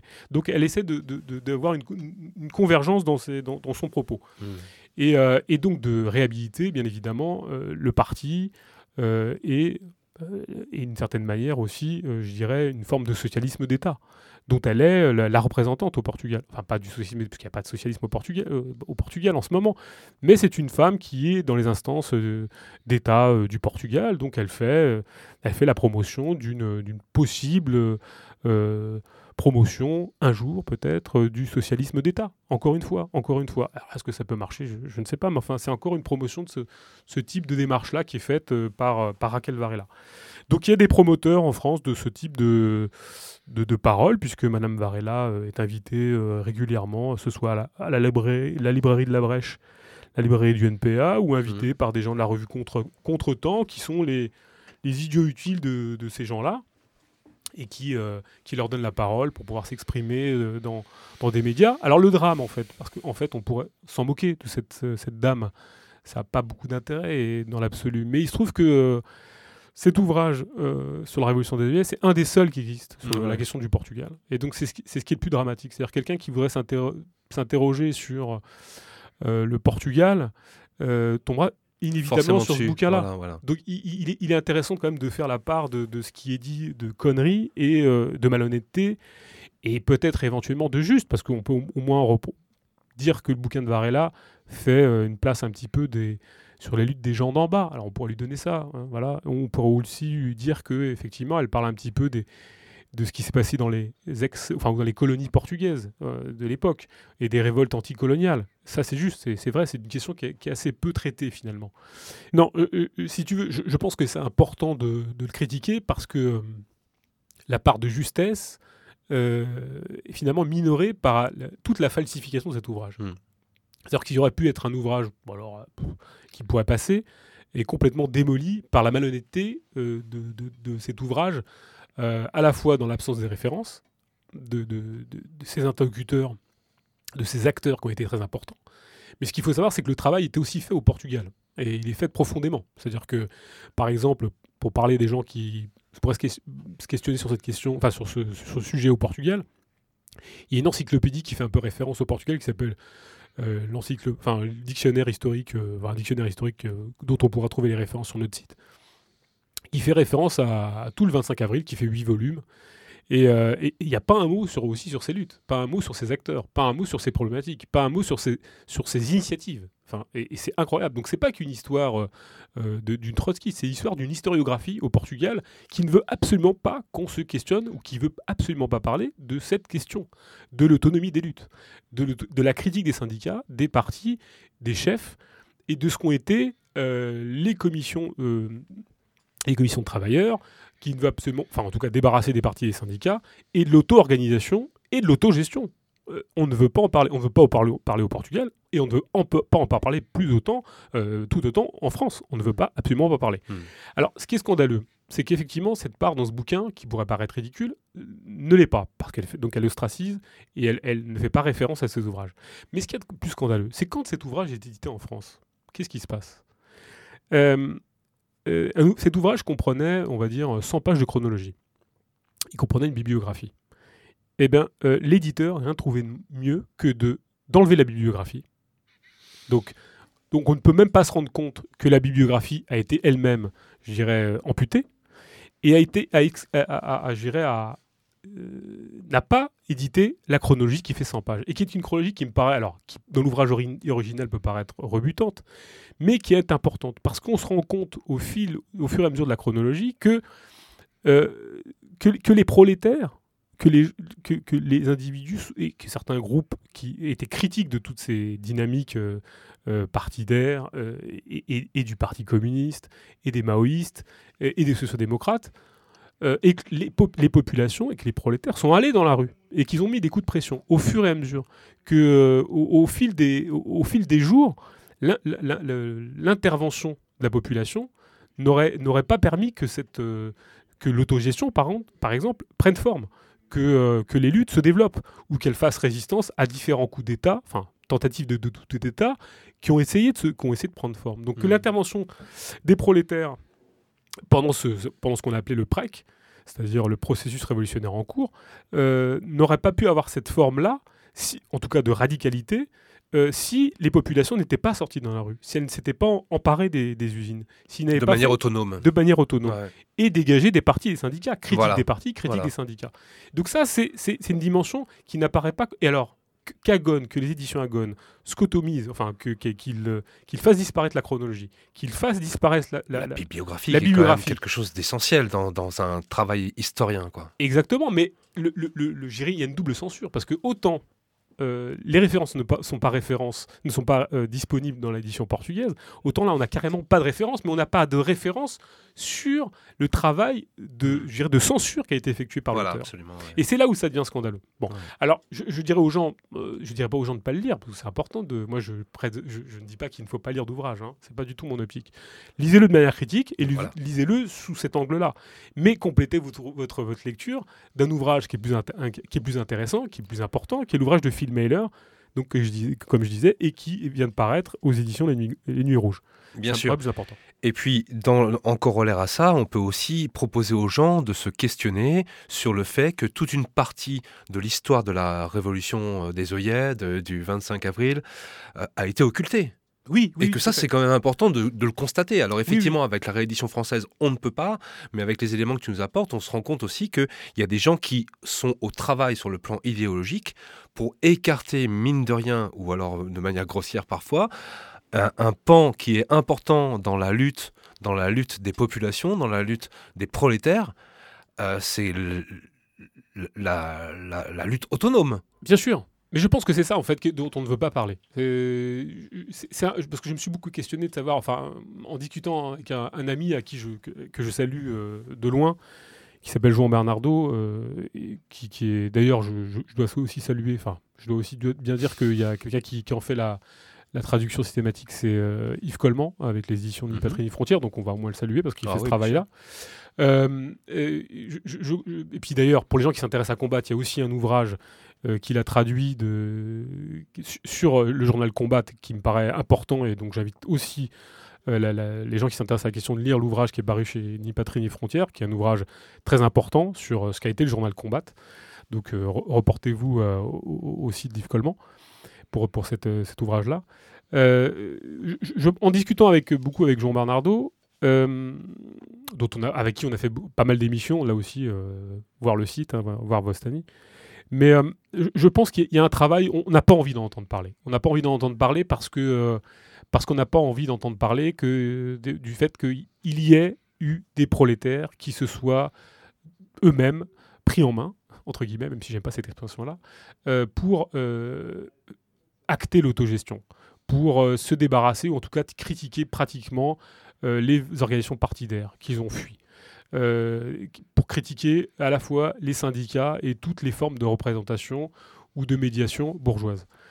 Et ça, c'est vrai qu'on n'a pas envie d'en entendre parler, et on en a, on, a pu en entendre parler, euh, et je ne sais pas pourquoi, parce que peut-être que ça fait mal de se pencher sur l'histoire, mais aussi parce que euh, parce que c'est pas, euh, ça fait pas partie de la doxa qui est colportée par les différentes chapelles trotskistes, léninistes. Alors aussi, on n'a pas envie d'entendre parler de, la révolution des œillets sous ces aspects-là, parce que c'est aussi une, des expériences qui ont, qui ont échoué, paradoxalement. C'est-à-dire que les gens qui ont mis beaucoup d'énergie, mais euh, pour, pour finalement échouer. C'est-à-dire qu'il euh, il faut savoir qu'il y avait des, il y avait des milliers d'entreprises en autogestion au Portugal dans les 74-75. C'était pas deux, trois usines, c'était des milliers. Euh, les terres ont été occupées spontanément. Des, des, ouvriers agricoles ont pris en charge leurs terres. donc c'est quand même des, des sans, sans, que ça réponde à, une, à un vecteur idéo, enfin sans que ça réponde à une logique idéologique pour le coup, quoi, sans que ce soit imposé, que ce soit un mot d'ordre, que ce soit d'une manière oui, d'ailleurs, c'est justement peut-être aussi d'ailleurs le, la question la plus intéressante dans le 25 avril au Portugal, c'est que euh, paradoxalement, l'autogestion n'est pas venue des. des, des, D'un mot d'ordre Non, de mots d'ordre, des gens qui colportaient des mots d'ordre sur l'autogestion. Il est venu parce qu'il y avait une nécessité pratique. Il est venu parce qu'il y avait une obligation à bouffer. Quoi.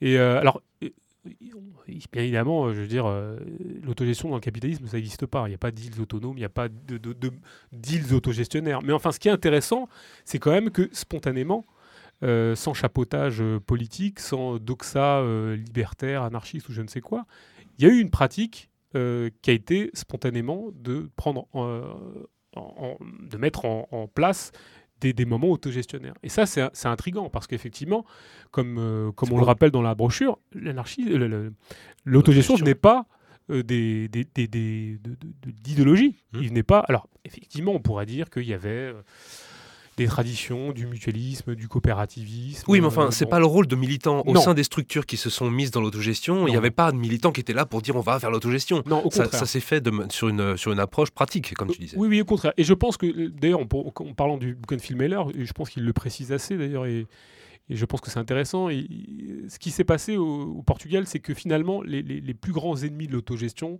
et les plus grands ennemis des luttes auto de l'émancipation ont été les, les organisations elles-mêmes. Et ça, c'est quelle qu'elle soit. Hein, quelle qu'elle soit, bien sûr. Euh, je veux dire, bon, alors les anarchistes n'existaient pas, les libertaires n'existaient pas au Portugal, enfin très peu. Ils, ils sortaient euh, de 40 ans de, d'écrasement. Enfin, bon, les maoïstes étaient plus présents. Il y, avait, une vraie tradition maoïste au Portugal. Mais en ce qui concerne les, libertaires et les anarchistes, bon, euh, c'était un courant qui était qui végétait, enfin, qui, qui, qui, se réveillait. Quoi. Bon. Mais l'autogestion est venue pas de, de, de, de conception idéologisée ou mmh. idéologique c'est venu spontanément parce qu'il y avait une nécessité à faire tourner la boîte, entre guillemets, pour, pour bouffer. Quoi. Les patrons se barraient avec, la, avec euh, l'argent, euh, éventuellement peut-être, euh, je sais pas, avec quelques machines, mais enfin, ce qui restait permettait ou d'envisager à ce qu'on se dise, mais comment on va faire? Comment on va s'auto-organiser pour bouffer quoi? Alors, on, fabriquait des trucs, on allait les vendre à d'autres boîtes autogérées, ou on essaie de se mettre en connexion. Mais finalement, ceux qui ont mis des bâtons dans les roues de ces initiatives-là ont été les politisés, les politiques, mmh. les, gens qui euh, voulaient chapeauter le mouvement. Euh, les différentes chapelles trotskistes, maoïstes, enfin trotskistes euh, quand ils existaient, euh, léninistes, maoïstes, qui étaient, il faut dire aussi qu'il y avait quand même des sacrées couches de conneries hein, chez, les Mao par exemple. Hein. Ils étaient quand même sacrément fracassés. Hein. Le MRPP, il faut penchez-vous sur la littérature de l'époque, c'était des sacrés fous, quoi. C'était, des grands malades. Mais pas qu'au Portugal. Non, pas qu'au Portugal. Mais alors, oui, mais en plus, mais, mais ça c'est vrai, pas, pas qu'au Portugal. Mais, mais là, en l'occurrence, jouer des, des, jeux troubles en appelant à voter pour les fascistes, pour, pour faire des, coups euh, particuliers. Enfin, c'était vraiment euh, incroyable. Mais euh, je dis ça, oui, parce qu'effectivement, l'ennemi venait à la fois de l'intérieur, en plus déguisé quelquefois sous des mots d'ordre soi-disant, alors pour le coup, même conseilliste. Hein, il y a des gens qui se déguisaient en conseilliste, mais la forme était que conseilliste. À l'intérieur, c'était quand même des petits chefs, c'était quand même des. des... Ils, voulaient simplement mettre au pas et faire que simplement on on aille dans certains types de mots d'ordre et pas d'autres. Mhm. Voilà, bon. Alors, euh, je pense que c'est principalement ça dont on n'a pas envie d'entendre parler. C'est-à-dire que l'auto-organisation, c'est quelque chose qui fait peur. Euh, et ce que je peux comprendre, parce que euh, c'est la critique de tous les intellectuels organiques, de tous les, les petits chefs, de tous les, les, les, les intellos euh, qui pensent que euh, le, mouvement va s'organiser au travers de leur euh, science infuse ou de la ligne juste qu'ils vont développer. Et, et je pense Ouais. Voilà. et puis c'est la critique aussi de la hiérarchie, c'est la, la critique de la délégation, c'est la critique, la critique de beaucoup de choses qui, qui pour nous sont pourtant des choses qui sont fortement critiquables. Oui, puis on, on se rend compte aussi que finalement, les, les intellos, euh, à cette époque-là, se préoccupaient pas de choses très pratiques, en fait. Et ils discouraient beaucoup sur euh, tel ou tel aspect, euh, Mhm. marxiste, marxien, ou an- pas anard, parce que non, parce que ça n'existait pas, mais de questions, très, très grandes questions théoriques. Mais quand il s'agissait bah, simplement de savoir comment on allait faire pour garder les enfants, pour faire que donné, je sois, je sois mieux logé plutôt que, que moins, comment on allait faire pour que l'eau usée soit canalisée de telle manière plutôt que telle autre, bah, il n'y avait plus personne. Quoi. Ça intéressait plus, plus personne. Parce que Or, ce sont des questions questions euh, importantes. bah oui, c'est des questions politiques, c'est des Bah, questions éminemment politiques. Et c'est ça auquel aussi euh, les gens s'organisaient aussi pour ça, quoi. Et donc euh, voilà, on, on, on- on parlait pas du, du grand socialisme, on s'in- on, on s'intéressait simplement à savoir comment on allait avoir un toit le soir, quoi. Parce qu'il faut savoir que c'était euh, Lisbonne, par exemple, et puis beaucoup de, de coins du Portugal, c'était blindé de, bid- de bidonvilles. Mhm. Voilà, donc c'était des questions très pratiques. Et ça, on en voulait pas entendre parler, quoi. Voilà.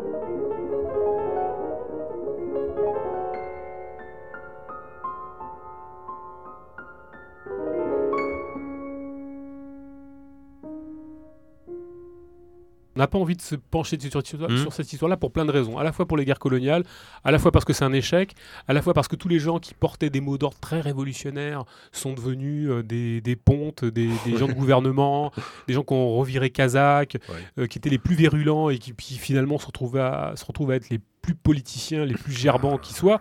Donc c'est vrai que quand on se, quand on se penche sur cette, euh, cette hist- histoire-là, sur cette période-là, c'est vrai que c'est pas très reluisant parce qu'on se dit finalement, si on recommence de la même manière, on va se retrouver avec les, mêmes gens, avec les mêmes mots d'ordre euh, hyper révolutionnaires, machin et tout, pour se retrouver finalement avec des gens qui nous, nous enfoncent, hmm.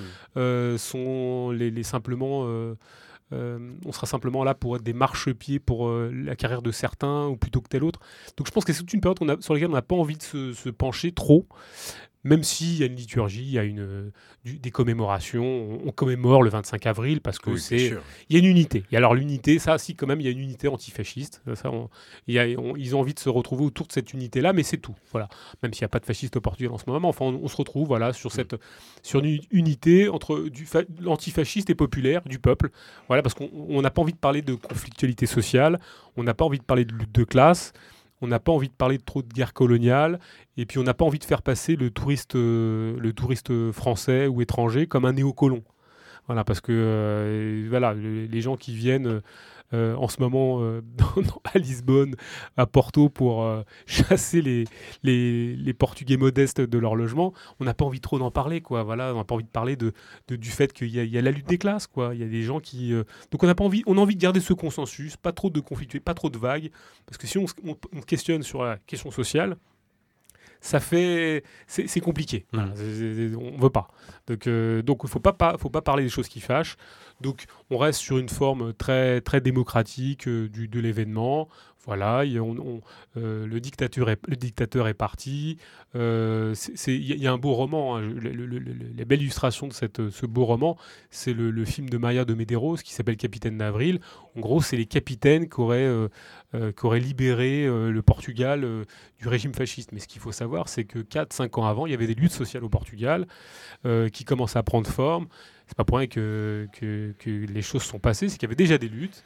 Euh, alors après, effectivement, réprimées ou un peu plus euh, combatives, mais enfin, il y avait déjà des choses qui se passaient. C'est pas venu comme ça. C'est pas trois militaires qui, sont, qui ont découvert qui, que les, fascistes, euh, il y en avait marre. Puis il y avait aussi un capitalisme à démocratiser, parce que bon, il y a un moment donné, il y a un peu une impasse. Hein. Les guerres coloniales, ça, ça prenait énormément d'argent, c'était beaucoup de subsides, c'est voilà. C'est puis les gens se barraient, donc il fallait faire quelque chose. Mais il y avait quand même des luttes sociales. Et ces luttes sociales, c'est aussi le terreau du fait que les gens ne se sont pas laissés faire, quoi, et que, que euh, ce fameux putsch des capitaines progressistes, ça c'est un roman aussi, c'est un roman euh, progressiste que ce putsch des capitaines euh, généreux. Il y avait des, gens, des, vraiment des, prolos qui luttaient, quoi, qui luttaient véritablement pour pour changer les choses. Quoi. Et ça, on en peut entendre parler, surtout en ce moment au Portugal, où, soi-disant, la crise économique serait passée, les salaires augmenteraient, le bloc de gauche, parce qu'il enfin, il est plus ou moins au gouvernement, euh, ferait des, apporterait plutôt des, des, solutions à la, aux problèmes euh, des prolétaires portugais. Non, je pense qu'on n'a pas envie de, de, de, hmm. conflictualité. On veut garder cet espace, euh, je dirais, oui, relativement neutre parce que, parce que le Portugal a besoin de touristes, il a besoin de, garder un peu de consensus. Quoi. Pas trop de conflictualité, c'est pas bon pour le tourisme, hein, le, le conflit. Voilà, on l'a vu euh, dernièrement au mois d'août, euh, pour ceux qui y sont allés, voilà, il y avait un peu de grève, machin, ça fait un peu peur, donc euh, oh, halte là, quoi. ça suffit bien. Voilà, ça suffit bien, gardons notre petite économie, voilà, mais pas, pas, de lutte, pas de lutte de classe, pas de lutte sociale, c'est pas très, pas très vendeur, quoi. Alors il y a un peu de ça, puis après il y a aussi le travail du temps, le, temps, on est quand même, ça fait 40 ans, alors c'est assez proche, et pour autant le travail le travail de la mémoire, c'est un travail qui doit être fait souvent. Et puis on se rend compte quand on regarde les publications, c'est pour ça qu'on édite en portugais un petit peu. Alors pour le coup, je l'annonce ici, mais on va éditer euh, tous les éditoriaux du journal Combat en portugais. Mmh. Et on éditera aussi un facsimilé du journal dans sa totalité, donc dans les 50 numéros. Pour ceux que ça intéresse, peuvent nous contacter, ils verront. Et on le diffusera au Portugal, mais aussi en France pour ceux que ça intéresse.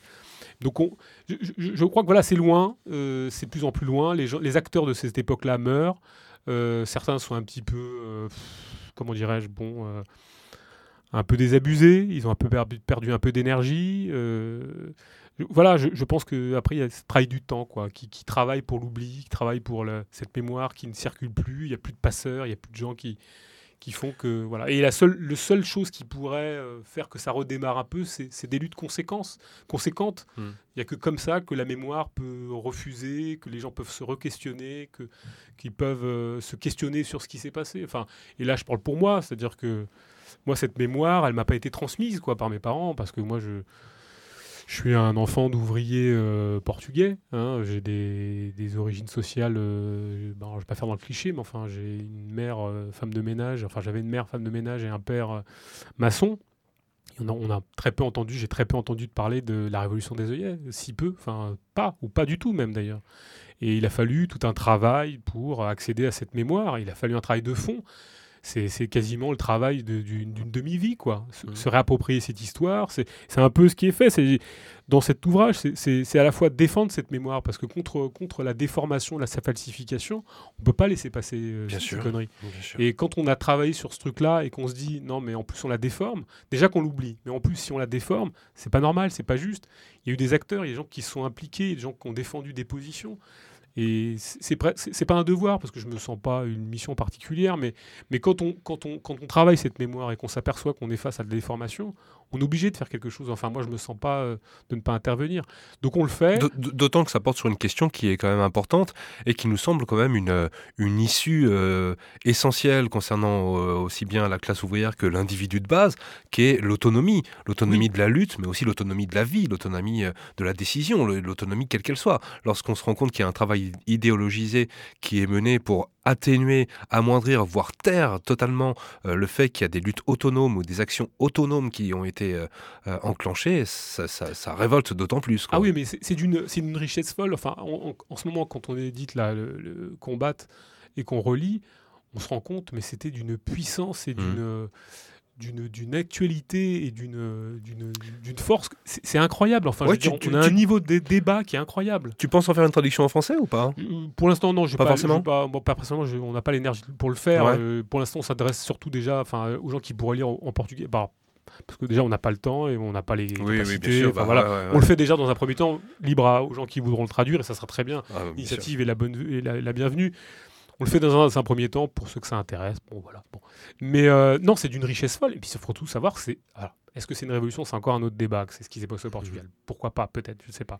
Moi, je suis plus circon. Je, je me questionne. Mais pour moi, c'est pas forcément une révolution parce qu'une révolution, c'est pas. Ça, ça change tout. Il n'y a pas eu de révolution. Il y a eu des initiatives révolutionnaires, Il y a eu des, des moments d'autogestion. Il y a eu une critique très radicale de plein de trucs. On n'a pas fait de révolution. Alors, si ce n'est euh, peut-être euh, faire un- une rotation à 360 degrés, mais bon, pour que la démocratie prenne, prenne forme. Bon. Mais euh, je disais ça parce que, en, fait, en, travaillant sur ces, ces textes-là, ils sont d'une actualité folle, mais surtout parce que c'est un des derniers moments euh, révolutionnaires en Europe, euh, qui s'est passé en Europe. Et ça, on, en- on oublie, mais c'est ce qui Oui, s'est passé. vrai. Ça a été un des derniers moments révolutionnaires où euh, énormément de gens sont allés faire du tourisme révolutionnaire à l'époque. Donc il y a plein de gens qui y sont allés et qui ont encore cette mémoire. Et je, je m'étonne d'ailleurs que, que ces touristes qui y soient allés ne, ne colportent pas plus ce qui s'est véritablement passé. Ou quand ils le colportent, ils le font de manière déformée. Bon, alors ça, c'est encore un autre parti pris, mais enfin, je suis étonné qu'il n'y ait pas plus de témoignages que ça. Il y a des gens qui ont essayé, euh, et paradoxalement, en exhumant un peu euh, ce qui s'est passé, toute la presse libertaire et anarchiste ou marxiste sur cette question-là, je m'aperçois qu'on doit bien tirer le chapeau à une organisation qui s'appelait l'ORA à l'époque, qui s'appelait l'Organisation révolutionnaire anarchiste, qui a fait un travail euh, qui était assez intéressant. Euh, il y avait la Lanterne Noire aussi, qui a, parlé un petit peu de la révolution des œillets, mais finalement si peu. Après, il y avait un consensus journalistique sur les, sur les capitaines progressistes qui était, euh, et, et journalistique qui était assez incroyable. On n'a pas très peu parlé des initiatives de, de- ce qui s'est passé véritablement. À part quelques deux, trois groupes anards, euh, après c'était la caricature. Donc moi je suis, je suis à la fois catastrophé de ça, et je me dis que je trouve, un- je trouve ça injuste que finalement on n'en parle pas, au- pas, as- pas autant, pas assez. Et je m'aperçois que euh, quand, quand on renoue avec cette histoire dont on m'a pas parlé, euh, c'est presque obligatoire de le faire. Quoi, de, enfin, moi je ne voyais pas ne pas le faire. Quoi. Tu trouves ça injuste? Euh, Je te dirais que hum, ça répond aussi à une forme de logique, dans la mesure où peut-être que les gens qui euh, travaillent sur l'histoire sont aussi euh, bien souvent des Stalin, des, des gens idéologisés, des, des maoïstes, des trotskistes, des ce que tu veux, et des gens qui, pour qui euh, les luttes autonomes, l'autonomie quelle qu'elle soit, de quelque manière que ce soit, que ce soit dans la lutte ou dans, dans autre chose, c'est un problème, c'est un danger pour eux, quoi Oui, bien sûr. qui ont une chapelle à défendre, qui ont une, un corpus idéologique à, à apporter tout fait dans la tête des populations et puis démerdez-vous avec ça, ça suffit bien. Tu vois, il y a quand même euh, c'est assez cohérent finalement que si l'histoire et si ce sont des trotskistes ou des staliniens ou des ce que tu veux qui sont les dépositaires de l'histoire, il est finalement assez logique que l'histoire taise la partie euh, consacrée à l'autonomie euh, des, initiatives. Oui, c'est très juste ce que tu dis, parce qu'en fait, ce qui se passe quand, on voit l'histoire qui en est faite, et, de manière générale d'ailleurs, hein, surtout ces courants-là dont tu viens de parler, euh, quand on parle de révolution, quand ils parlent de révolution, alors ils, en parlent toujours au travers du parti, ça c'est mmh. sûr, mais aussi au travers de la hiérarchie, et ils conservent les, rapports de, domination, de subordination, de suggestion, de domination, hein, de manière générale, mais, surtout d'exploitation, parce qu'en fait, on change, on change, on fait du capitalisme d'État, mais on change pas les rapports sociaux. Exactement. On ne change pas les rapports sociaux de production. Alors effectivement, euh, soit on redistribue mieux les richesses, voilà, c'est un peu ça l'optique, c'est on redistribue les richesses, mais on change pas le fait que tu sois, que es toujours un chef, que tu sois obligé de voilà, euh, et, et, c'est pas très étonnant parce que la plupart du temps, ces gens-là se réfèrent au modèle tayloriste hein, de, du fonctionnement. Mhm. et d'ailleurs, euh, quand ils s'en réclament, que ce soit par Trotsky ou, ou même Gramsci, par exemple, c'est des gens qui étaient fascinés par le modèle taylorien de, production. Oui, et puis quand ils sont euh, au pouvoir, éventuellement, euh, en ce qui concerne les stalls, ils ne le remettent pas du tout en cause, non, ce, non, on, continue, on continue le même système, sauf que tu auras un peu plus d'argent dans ta poche. Voilà, mais en gros, on va mieux redistribuer les richesses. Mais ce, qui fait le, ce qui fait que ça se reproduit, c'est parce qu'il y a l'hierarchie, c'est qu'il y a un patron, c'est parce qu'on fait de la plus-value, c'est parce qu'on fait de l'exploitation. Enfin, je veux dire, que, si on ne change pas les bases euh, si on ne change pas les, rapports de production capitaliste, c'est pas parce pas parce qu'on étatise l'économie, c'est pas parce que euh, euh, je sais pas moi, une entreprise devient d'État que que c'est du socialisme. Le socialisme, enfin le communisme ou l'anarchisme, j'en sais rien, mais c'est en finir avec les hiérarchies, c'est en finir avec le travail salarié, c'est en finir avec la production de plus-value, c'est en finir avec la, division entre exécutants et dirigeants c'est en finir avec euh, l'optique de travailler, euh, travailler pour vivre. C'est toute une, enfin, je dirais, c'est même presque une philosophie politique. Enfin, genre, c'est ça qui doit être critiqué, et c'est pas ce qui est critiqué dans la dimension. Euh, je dirais, marxiste orthodoxe, trotskienne de la chose. Bien sûr, ben qui, qui, qui, elle, en revanche, est très critique concernant l'autonomie et la voix d'un mauvais œil et qui, du coup, la laisse dans les tiroirs fermés, quoi, les tiroirs de l'histoire bien fermés. Et... Parce que, parce que la doxa, la doxa euh, léninienne, veut que euh, la conscience soit apportée de l'extérieur. Alors on ne conçoit pas que les prolétaires soient... Euh, puissent eux-mêmes euh, définir les, les, Par l'auto...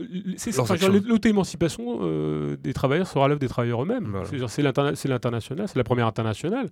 C'est pas, pas rien. et en l'occurrence que on nous rebalance à chaque fois que finalement la conscience doit arriver de l'extérieur par une petite couche de la petite, qui serait la petite bourgeoisie intellectuelle euh, qui viendrait éclairer les masses ou le peuple, parce que c'est ça, euh, pour lui dire ce qu'il y a de bien à faire, parce qu'il serait incapable de lui-même d'avoir des pratiques euh, d'auto-émancipation. Enfin, c'est le même discours léniniste à la con qu'on nous ressort depuis 150 ans, enfin 100 ans. Et, et, et ça, on n'a pas envie d'entendre parler. On n'a pas envie d'entendre parler d'auto-émancipation. Par le, et on n'a pas envie d'entendre parler de que, euh, parce que on considère, et ça c'est la doxa encore euh, léninienne, que le prolétariat est spontanément traditionniste, il est spontanément euh, réformiste. Et c'est pas vrai. et la preuve en est, c'est que au Portugal en 74, en 1917, les léninistes ont toujours été à la, traîne. En 1974, ils ont été à la traîne. Ils étaient au cul des prolétaires qui, faisaient les commissions de travailleurs, qui, faisaient les commissions de quartier, qui faisaient l'autogestion dans les luttes. Et même, ils, avaient tellement peur, ils avaient tellement peur, ils étaient tellement à la traîne qu'ils avaient peur de se dire d'être des partis. Ça qui est incroyable. Mmh, ils avaient mmh. tellement peur de ça, ils voyaient tellement qu'ils étaient, qu'ils étaient tellement en retard, de, surtout que personne ne voulait en parler, parler du mot parti. Personne. Ça prouve que quand même, euh, bon, il y avait quelque chose qui se passait. Donc les gens étaient beaucoup plus radicaux qu'eux. Mais, mais à chaque fois, c'est comme ça que ça se passe. Les, les Nice ont un train de retard par rapport à la spontanéité des masses. Oh, oh, un train de retard, ouais, moi je suis pas tout à fait d'accord avec toi. Je pense que c'est même pas de l'ordre du train de retard, c'est le refus de prendre ce train-là. Parce que le stade suprême de l'émancipation, c'est aussi de s'émanciper euh, du parti aussi de s'émanciper euh, de ton chef de section, aussi de s'émanciper de, des rapports hiérarchiques qui peuvent exister dans l'entreprise, effectivement, mais aussi dans les partis. Aussi dans les syndicats, mais bien sûr. aussi dans tout ça, dans toutes ces organisations. Mais moi, je pense que enfin, c'est la condition sine qua non, ce que tu viens de dire. Je, pense que euh, s'il y a une condition euh, véritable à l'émancipation, la première pratique que doivent avoir les prolétaires, c'est de se c'est de sortir des partis, des syndicats, des organisations. C'est évident, parce que les organisations dévorent, dévorent les militants, dévorent les, dévorent les prolos. Et il faut sortir. Alors, je ne dis pas qu'il ne faut pas s'organiser, c'est encore autre chose. Hein. Absolument. Mais, mais je veux dire, les, hein. les, les, partis te bouffent les syndicats te bouffent. Enfin, c'est tenté pour ce qui reste en tout cas. Enfin, ils ont déjà un, ils ont un pouvoir de nuisance qui est assez, assez, assez incroyable. Mais enfin, euh, pour ceux qui, je, pense que la première, le premier truc à faire, c'est déserter ces trucs-là. Enfin, c'est évident parce que c'est, ça phagocyte les gens, ça les bouffe. Et, et, puis, que ça perpétue euh, certains repères qui sont essentiels dans la société, à savoir la hiérarchie, Bien sûr. à savoir la délégation. Bien sûr. Voilà, et, de toute façon, quelque, quelque organe que ce soit, hein, même chez les anards, mais euh, il y a toujours des rapports de hiérarchie, il y a toujours des rapports euh, de, délégation, et ça, c'est quand même problématique. Bah, c'est la pratique de l'action directe. Enfin, je crois que c'était, ça a toujours été ça. L'objectif, c'est euh, et c'est ce qui s'est passé au Portugal. C'est, les, les, les, prolos ont eu des pratiques d'action directe. Ils ont autogéré. ils sont passés des chefs, ils sont passés des mmh. leaders de parti qui ne comprennent rien à ce qui leur arrivait, qui étaient dépossédés de leur, de leur fonction. Mais je pense que c'est la première des critiques à faire, c'est la critique de cette doxa, parce qu'en fait, ces gens-là intervenaient avec une doxa. Voilà. Ils, viennent avec des discours très théoriques sur ce qui doit être fait, ce qui ne doit pas être fait. Donc, eux considèrent qu'ils doivent arriver avec leur conscience de la justesse de ce qui doit être fait, et, donc ils arrêtent leur discours de, prêt à penser sur ce qui doit être imposé, ce qui doit être imposé au prolo, sur ce qu'est le socialisme. Non, mais le socialisme, il était pratique. Et d'ailleurs, il a été très pratique au Portugal. L'autogestion était très pratique. C'était pas un truc qui sortait de la tête de je ne sais qui. C'était une nécessité vitale. Il fallait, il fallait autogérer parce qu'il fallait bouffer.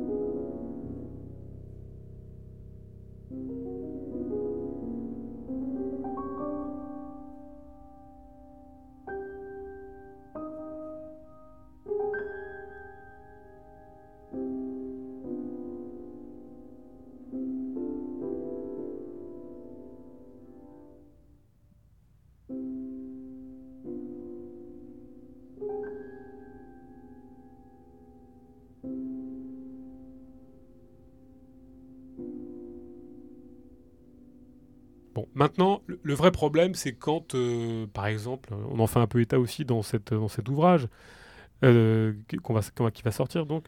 Quand le peuple est populaire, aux éditions Vostani, on le rappelle de temps en temps. ce qui est marrant, c'est que viennent se, se, télescoper deux trucs. Euh, il se trouve que quelqu'un qui s'appelle, alors j'en parle dans, dans, le, dans le petit ouvrage, quelqu'un qui vient de sortir une, une histoire du populaire du foot, euh, c'est très marrant. Euh, vient de sortir une histoire populaire du foot. Alors moi, le foot, c'est pas ma cam, mais bien évidemment, les, tout ce qui va avec euh, le, folklore du foot, moi, ça me, ça me, ça m'insupporte et ça me fait gerber. Et, je comprends pas. Enfin, je comprends pas qu'on n'ait pas une critique plus radicale et du foot et du sport dans le milieu à Enfin bon, ça, c'est encore un autre sujet, parce que c'est le ça colporte tellement d'idéologie nauséabonde, nationaliste. C'est une vraie peste émotionnelle. Mais enfin bon. Alors est-ce que c'est par, est-ce que c'est par, je dirais opportunisme ou je ne sais pas, enfin l'actualité, il se trouve que bah, il a fait une recension du livre de Raquel Varela dans le monde diplomatique. Ah ouais. Alors il, faut, c'est très très marrant parce qu'il faut croire que les gens qui font des histoires populaires se rencontrent. Alors cet individu qui s'appelle Michael Correa qui donc a, fait sa petite notule dans le dans le monde diplomatique qui est quand même un journal pro-cubain, euh, pro-chaviste, euh, pro, tiers mondiste, enfin. Une, une, merde pas possible. Enfin bon, moi je, je, suis pas un lecteur du monde diplo. Moi non plus. Voilà il fait sa petite notule et il nous fait, il nous fait sa petite notule sur l'ouvrage de Raquel Varela et il nous fait une petite notule en disant que c'est un ouvrage radical et nouveau sur la question. Mais en fait, c'est pas un ouvrage radical et nouveau sur la question. C'est un ouvrage d'escroc. Enfin, c'est une escroquerie intellectuelle. C'est un ouvrage qui n'est pas radical parce qu'il colporte euh, et qui fait, il fait, par, il fait euh, croire que euh, la radicalité c'est le contrôle ouvrier, ce qui n'est pas vrai. La radicalité c'est pas le pas le contrôle ouvrier, c'est l'autogestion. Enfin l'autogestion, c'est l'autonomie des luttes, c'est l'autonomie dégagée des partis et des syndicats. Donc c'est pas une vision radicale, c'est pas un, une nouvelle vision. C'est un, vieux discours pourri de Trotsky. C'est un vieux discours de trotskiste qui d'ailleurs colle une, un schéma sur des événements qui ne se sont pas passés tels qu'elle les colporte. Ils ne sont pas passés comme ça. Il n'y a pas eu de contrôle ouvrier au Portugal. Il n'y a pas eu de double pouvoir au Portugal. Et quand on défend le double pouvoir, on défend quoi? On défend simplement le pouvoir du parti. C'est ça le double pouvoir, c'est défendre la, possibilité pour un parti de, de, structurer pour prendre les, les, rênes du pouvoir. Donc, euh, et, d'ailleurs, euh, nous, on, en parle un petit peu, des, on preuve à l'appui avec des textes, euh, enfin, avec une petite citation de Lénine qui dit bien ce que c'est que le, qui dit bien ce que c'est que le, double pouvoir. Et, Raquel Varel, là, elle sait très bien ce que c'est que le, double pouvoir. Mais c'est pas une vision, comme le dit Michael Correa, c'est pas une vision radicale ou une vision nouvelle. non, c'est pas vrai. Alors que ça paraisse dans le monde diplomatique, nous qui avons très peu de moyens, alors on essaie de le gueuler, enfin on essaie de dire avec notre petit moyen, avec notre petit euh, tirage euh, à quelques exemplaires, non c'est pas vrai. Et c'est une escroquerie. Alors que ce soit édité dans le monde diplomatique et édité à 300 000 exemplaires, je trouve ça terrible. Bah oui, je te comprends, mais alors et que ce soit fait par quelqu'un qui fasse une histoire populaire du foot, je trouve ça d'autant plus terrible, d'autant plus terrible que c'est quelqu'un qui, m'appelle un luso-descendant, un luso-descendant qui euh, donc fait une histoire populaire du foot. Alors moi, ironiquement, on, dit dans, je, dis dans le, dans le, petit opuscule, il aurait peut-être pu faire aussi une histoire populaire de Fatima. Hein, Parce mmh. qu'on peut faire une histoire populaire du foot, enfin une histoire populaire des aliénations, parce qu'à l'époque, au mmh. Portugal, on l'appelait les trois F. Fascisme, football et fado. Voilà, c'était le triptyque qui permet d'écraser les consciences, qui permettait d'écraser les consciences au Portugal. Fado, c'est la musique. Euh. C'était les, les, trois piliers euh, idéologiques qui permettaient au système, enfin au fascisme portugais, d'asseoir son, son emprise. il a fait un, truc sur le, foot des opprimés. Voilà, comme, comme on dit, euh, la religion des opprimés étant déjà faite, si tu veux, cette histoire en tout cas, il fallait bien scoltiner une, une, oppression en particulier, celle du foot, c'est-à-dire euh, celle des chants dans les stades, des chants racistes, des chants xénophobes, homophobes, parce que c'est plutôt ça qu'on entend, plus que les discours progressistes. Et puis même s'il y a des discours progressistes euh, dans le foot, euh, c'est peanuts quoi, par rapport à ce que ce qu'est le foot en vérité, c'est-à-dire c'est-à-dire du pain et des du pain et des jeux quoi, mmh. pour les foules euh, qu'on régimente sous des drapeaux, des nations. Et, moi, je, alors ça nécessiterait qu'un débat, un débat au long cours sur ce qu'est le l'idéologie sportive, parce que le, sport, c'est l'enregistrement des corps, des esprits, c'est l'esprit sportif, c'est l'esprit de compétition, c'est l'esprit d'affrontement, c'est... C'est l'identité aussi. Voilà, c'est l'identité, hein, puis c'est l'affrontement surtout. Enfin, pour moi, c'est surtout c'est l'affrontement, et puis moi, je, déteste me battre contre les gens pour gagner, d'ailleurs, je ne sais quoi, d'ailleurs, enfin, ça, c'est... Bon, bref, et puis alors, sous l'égide sous de nations et de drapeaux, je sais pas, enfin, c'est des, des, mercenaires qui se battent pour, euh, pour leur carrière personnelle et qui font croire à des gens qui sont sous le même drapeau France même. Et c'est mmh, ça le mmh, peuple, le mmh, peuple français, le peuple français, le peuple portugais, je sais pas ce que c'est. Hein. Mais enfin, en tout cas, ils sont tous d'accord pour se retrouver autour d'un petit drapeau euh, et défendre l'esprit de la nation, quoi. Et le foot, ça permet ça, quoi. Ça permet l'idéologie. Euh, cette peste émotionnelle de se propager.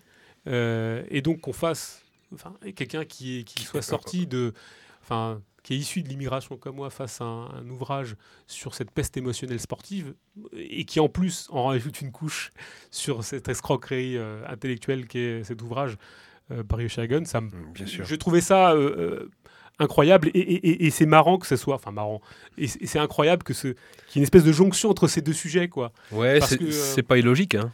Non c'est pas illogique parce que euh, je, je, pense comme je disais tout à l'heure au début le peuple c'est vendeur le peuple le, peuple c'est une je veux dire le peuple euh, il, il, est gentil, le peuple, quoi. Hein, et, et, puis, si le peuple c'est vendeur, en termes de vendeur, tu as le foot juste après. bien sûr. Quoi. Donc, du coup, c'est tout bingo, quoi. C'est vraiment parfait. Euh, voilà, moi, j'ai trouvé que c'était. Alors, il y avait cette relance entre tous ces sujets.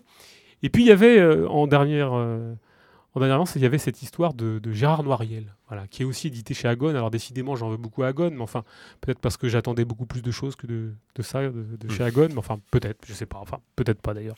Je m'attends à rien des marchands, je m'attends à rien des gens qui font profession de de, de, bouffer de l'édition parce que finalement c'est un, un, marché comme les autres. Enfin, le marché de la radicalité universitaire et bourdieusien, c'est un marché comme les autres. il y, a du bourdieusien, euh, il y a du lecteur de Bourdieu, et puis l'anarchisme, c'est une marchandise comme les autres. On peut vendre du Bernery, on peut vendre du, du Murray Bookchin, on peut vendre du, du, je ne sais quel auteur anarchiste. ça se vend mmh. comme des petits pains ou pas d'ailleurs. Enfin bon, bref, c'est une marchandise. Bon, peu importe. Et il se trouve que Gérard Noiriel est aussi un éditeur agone, un, un, auteur agone. Mmh. Or, c'est Gérard Noiriel dont on, entend beaucoup parler, qui est très à la mode aussi chez les anards, je ne sais pas pourquoi, qui donc s'est fendu d'une histoire populaire euh, de la France, euh, qui parle très peu des apparemment. Euh, j'ai un peu feuilleté, mais enfin, d'après une amie. Récente alors du coup Oui, très, bah, il date aussi l'année dernière, enfin il a fait promotion un peu partout. Mais enfin, c'est Gérard Noiriel, c'est un de gauche, quoi. C'est mmh. un nationaliste de gauche. Euh, c'est tout, il fait l'éloge du peuple. Il est d'ailleurs très trouble sur cette notion de peuple. Enfin, on ne sait pas trop ce que c'est, voilà. Bon, mais comme lui, il dit lui-même, enfin, je dirais, il parle du nôtre, nôtre pour notre nation, quoi. Moi, je suis pas de la nation de, de Gérard Noiriel. J'en ai rien à foutre des nations. J'ai rien à foutre de ton État de gauche. Ça, ça m'intéresse pas. Je fais pas partie du, peuple français, moi. Je, j'en ai rien à faire. Je suis pas pas plus du peuple portugais. J'en ai rien à faire des, nations, qu'elles soient portugaises ou, ou françaises. Je crois qu'on a, on a baissé les bras sur notre capacité à se revendiquer d'être des apatrides. Tiens, attends, quand tu dis on, c'est, on parle des anards, des libertaires de, de notre milieu pas forcément, parce que y a, chez les anards, j'entends pas trop ce discours, euh, mais... Non, mais enfin, tu, tu constates bien que Gérard Noiriel a plutôt la cote en, ce moment chez les anards et que c'est quand même paradoxal. Non, mais que, que Noiriel soit, euh, si tu veux, euh, vendu, colporté, dont on fasse la promotion chez les anards, ça me pose problème, parce que c'est bah un, un, auteur, c'est un républicain de gauche, c'est un ancien Stal, un ancien du PC, qui est rentré à l'EHESS, c'est un ponte, il fait partie de l'État, d'une commission ministérielle, euh, la DILCRA, alors effectivement, il ne fait pas partie euh, du MEDEF, hein, c'est sûr, il est parti de la DILCRA, lutte contre l'antisémitisme et euh, la xénophobie, machin. Mais enfin, c'est une instance étatique. C'est une étatique. Il a été nommé par d'ailleurs par une femme qui a été elle-même nommée par Blanquer. Enfin voilà, c'est pas des gens neutres. Lui, il, a quand même envie d'avoir un petit pouvoir à l'intérieur de l'appareil d'État, quoi. Voilà, c'est ce genre-là dont on fait la promotion des républicains de gauche.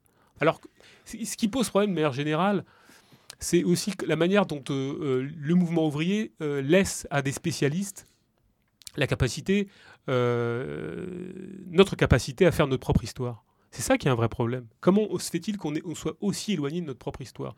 Comment se fait-il que ce soit des spécialistes, des universitaires qui fassent notre histoire, nos, histoires de lutte?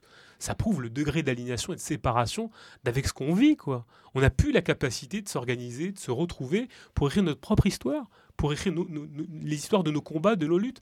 Il y a une époque où il y a, enfin, alors peut-être que je l'idéalise, hein, ça c'est certain, mais il y a un moment donné, on était capable de, créer, d'avoir des, publications qui parlaient de nous, qui parlaient de nous-mêmes, de nos histoires, de nos combats. Voilà, il faut que ce soit maintenant par des universitaires, appointés dans tous les médias et, et édités par, par des maisons d'édition. Euh, subventionnés par euh, des, des, des, bourses régionales qui nous fassent, qui nous balancent notre propre histoire. Un, moi, je trouve que c'est dramatique. C'est dramatique pour bah, les militants. C'est dramatique, mais on en revient finalement à l'idée de, de, la parution euh, quand le peuple est populaire. C'est que finalement, comme on est pris dans un ensemble qui s'appelle le peuple, il n'est pas incohérent que ce soit finalement, comme, comme on fait partie de ce grand tout, il n'est pas incohérent que ce soit des universitaires, des spécialistes, comme tu disais, qui viennent se pencher sur notre propre histoire et qui nous la, qui nous la racontent, alors que c'est notre histoire. Quoi. Oui, c'est pas incohérent dans la mesure où maintenant qu'on est englobé dans le peuple, bah, c'est normal que, que, ce soit un, spécialiste, un universitaire qui vienne te dire bah, écoute, le, toi, Prolo, bah, ton histoire, c'est ça, c'est ça, ça s'est passé comme ça, etc. Alors que. Non. Oui, mais, mais, alors, ce qui est dramatique, c'est même dans le milieu, euh, milieu anarchiste que j'ai quand même mmh. beaucoup fréquenté. Moi, ce que je vois, c'est des gens qui viennent et qui font et qui mettent euh, en avant leurs compétences de spécialistes d'eux. Enfin, c'est incroyable. Enfin, je veux dire, comment tu peux faire acte d'autorité de cette manière-là?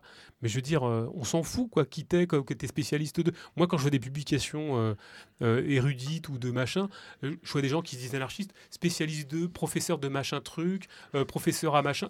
ils se donnent en plus une légitimité universitaire dont on n'a rien à foutre. Pourquoi est-ce que tu as besoin de, prouver, de prouver à ton lectorat? Oui, voilà, pour Le petit titre, le petit ruban, le petit truc, le petit machin. Moi, je trouve ça incroyable. Enfin, que, effectivement, quand on quand on est face à l'édition traditionnelle, effectivement, ton petit titre, il est vendeur. Il te donne, ben un, il donne un sub pour vendre. Euh, tu, peux vendre ta cam euh, bourdieusienne en disant que tu es un spécialiste des opprimés, de la religion des opprimés ou, de la, ou, de, du, ou du truc muche. Enfin, voilà. Mais ce qui est tout de même euh, flippant dans tout ça, c'est que effectivement, ces gens viennent se vendre en tant que spécialistes, mais ils trouvent une claque pour les applaudir, pour dire ah oui, en tant que spécialiste, ah, dis donc, effectivement, vous, vous êtes le, spécialiste, etc.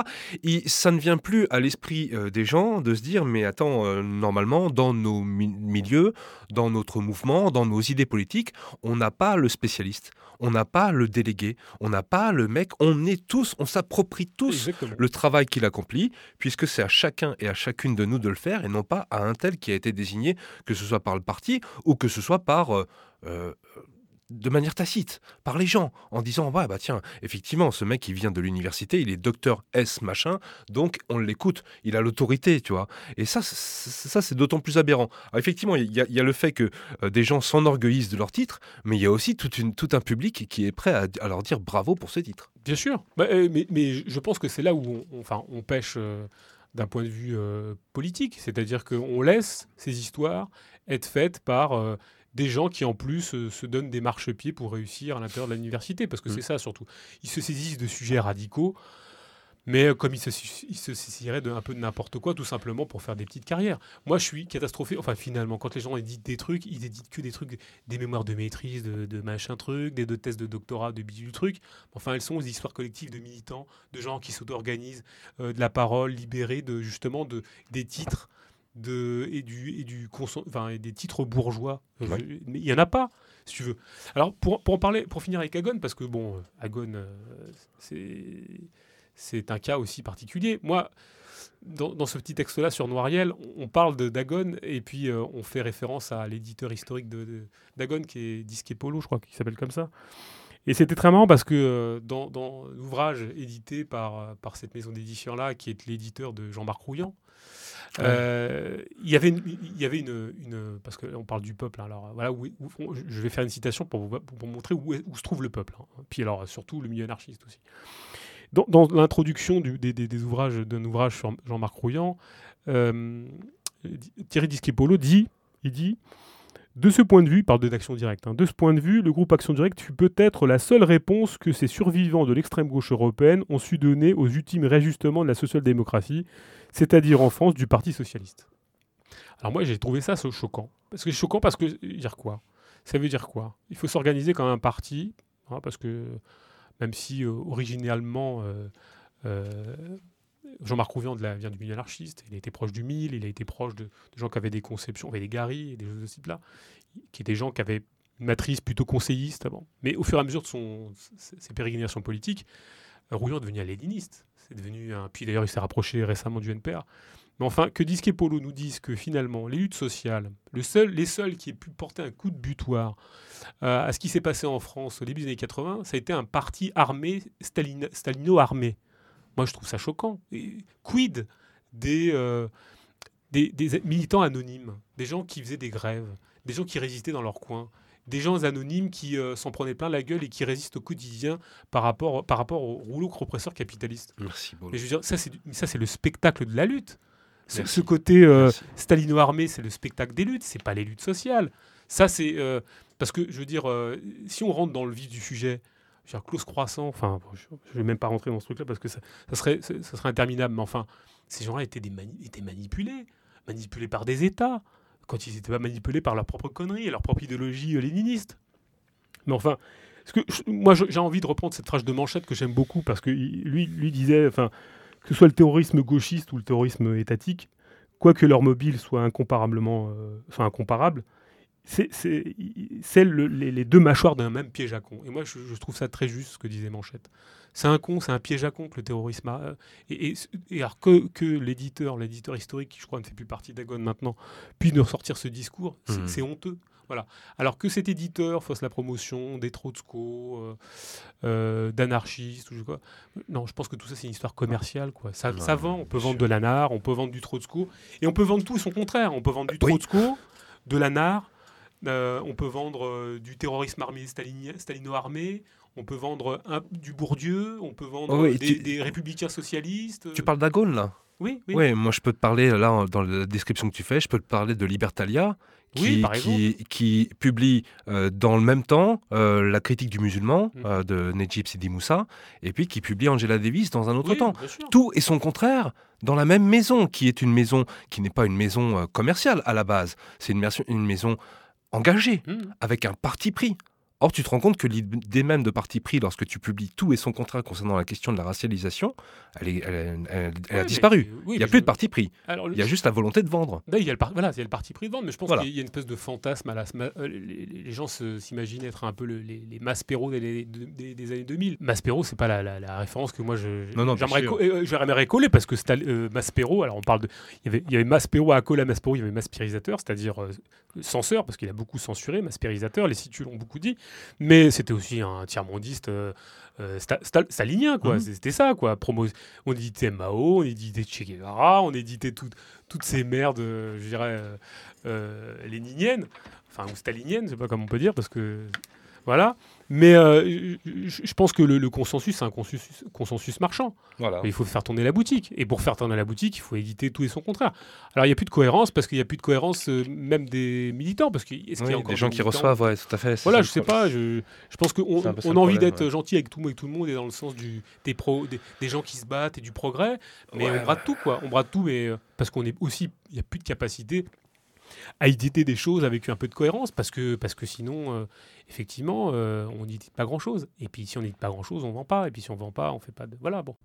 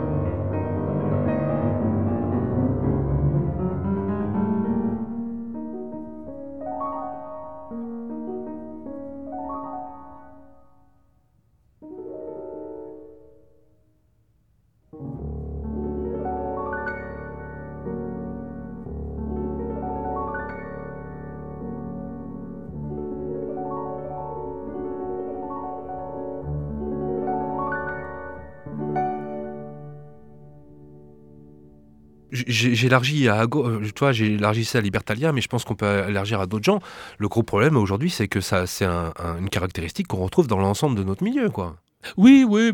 après, a priori, bon, moi, je, moi, j'insiste sur cette question-là parce que ça me tient à cœur. Et dans l'absolu, en fait, je m'en fous. Mais, je vais te dire pourquoi.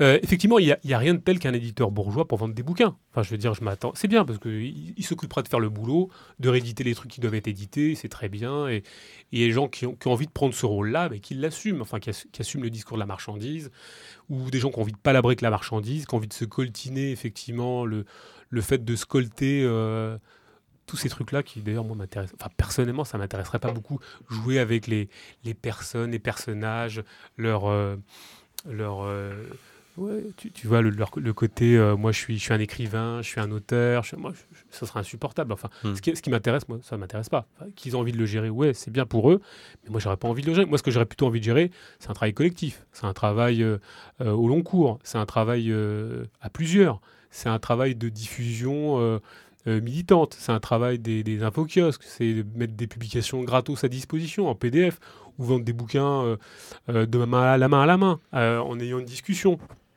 un truc où tu viens écouter un orateur et tu te casses. Moi, ce qui m'intéresse, c'est voilà, on en discute vraiment. Tu vois, on discute, on fait des réunions sur le bouquin. Voilà, c'est ce qui m'intéresse. On réfléchisse collectivement au texte. Et, c'est ça qui m'intéresse, c'est cette logique-là qui m'intéresse. Mais moi, je me rappelle d'une époque où j'étais anard fédéré, où je me rappelle, c'était une caricature d'ailleurs, parce que moi j'organisais des débats quand j'étais militant à l'AFA, mais euh, il y avait le spécialiste. Il y avait le spécialiste des drogues, spécialiste des femmes, spécialiste de la prison, euh, spécialiste de tel ou tel truc. C'était incroyable. Il y avait beaucoup de spécialistes. Et je veux dire, euh, je, alors effectivement, les gens étaient très pointus sur leur domaine, c'était très intéressant. Absolument. Spécialiste de l'Espagne, machin et tout. Mais c'était ridicule. Les gens venaient écouter le, sketch, ils partaient. Et puis euh, les gens étaient, enfin voilà, ça, permettait à des gens d'être des spécialistes de Bakounine ou je sais pas quoi. bref. Et mais on venait écouter doctement comme on viendrait écouter à l'université, à l'université, et puis, puis se barrer quoi, tu vois. Mais c'est d'une, c'est tellement, c'est si peu anarchiste. je, mais je veux dire, l'objectif, la dernière fois, tu quand tu, on avait fait l'émission, tu, mais, tu me disais, mais c'était tout foutre en l'air, quoi. Tu bah, ouais. Alors je dis pas qu'il n'y a pas à bosser telle ou telle question, si tu veux, mais je veux dire, euh, pourquoi il faudrait écouter des spécialistes? Tu vois dire, euh, Ce qui nous manque aussi, c'est une vision de critique globale et totale mmh. du monde. Et c'est un peu ce qui, ce qui, ce qui, ce qui manque aussi. C'est-à-dire qu'il y a un moment donné, je pense que pour pouvoir entamer cette critique, euh, il faut entamer une critique totale. Et donc, critique des séparations, critique des spécialisations. Quand on a fait cette critique des séparations et des spécialisations, on peut plus écouter, on peut plus aller écouter un spécialiste d'eux. Ça me paraît difficile. Un spécialiste des technologies, spécialiste de l'anti-industriel, spécialiste des décroissants. Enfin, tout le monde est un spécialiste. Et en fait, il y a des spécialistes de rien du tout. Quoi. bien sûr. Et que, tu vois. Et, puis, surtout, euh, euh, je pense qu'il faut. Enfin, après, c'est que des vœux pieux. Hein.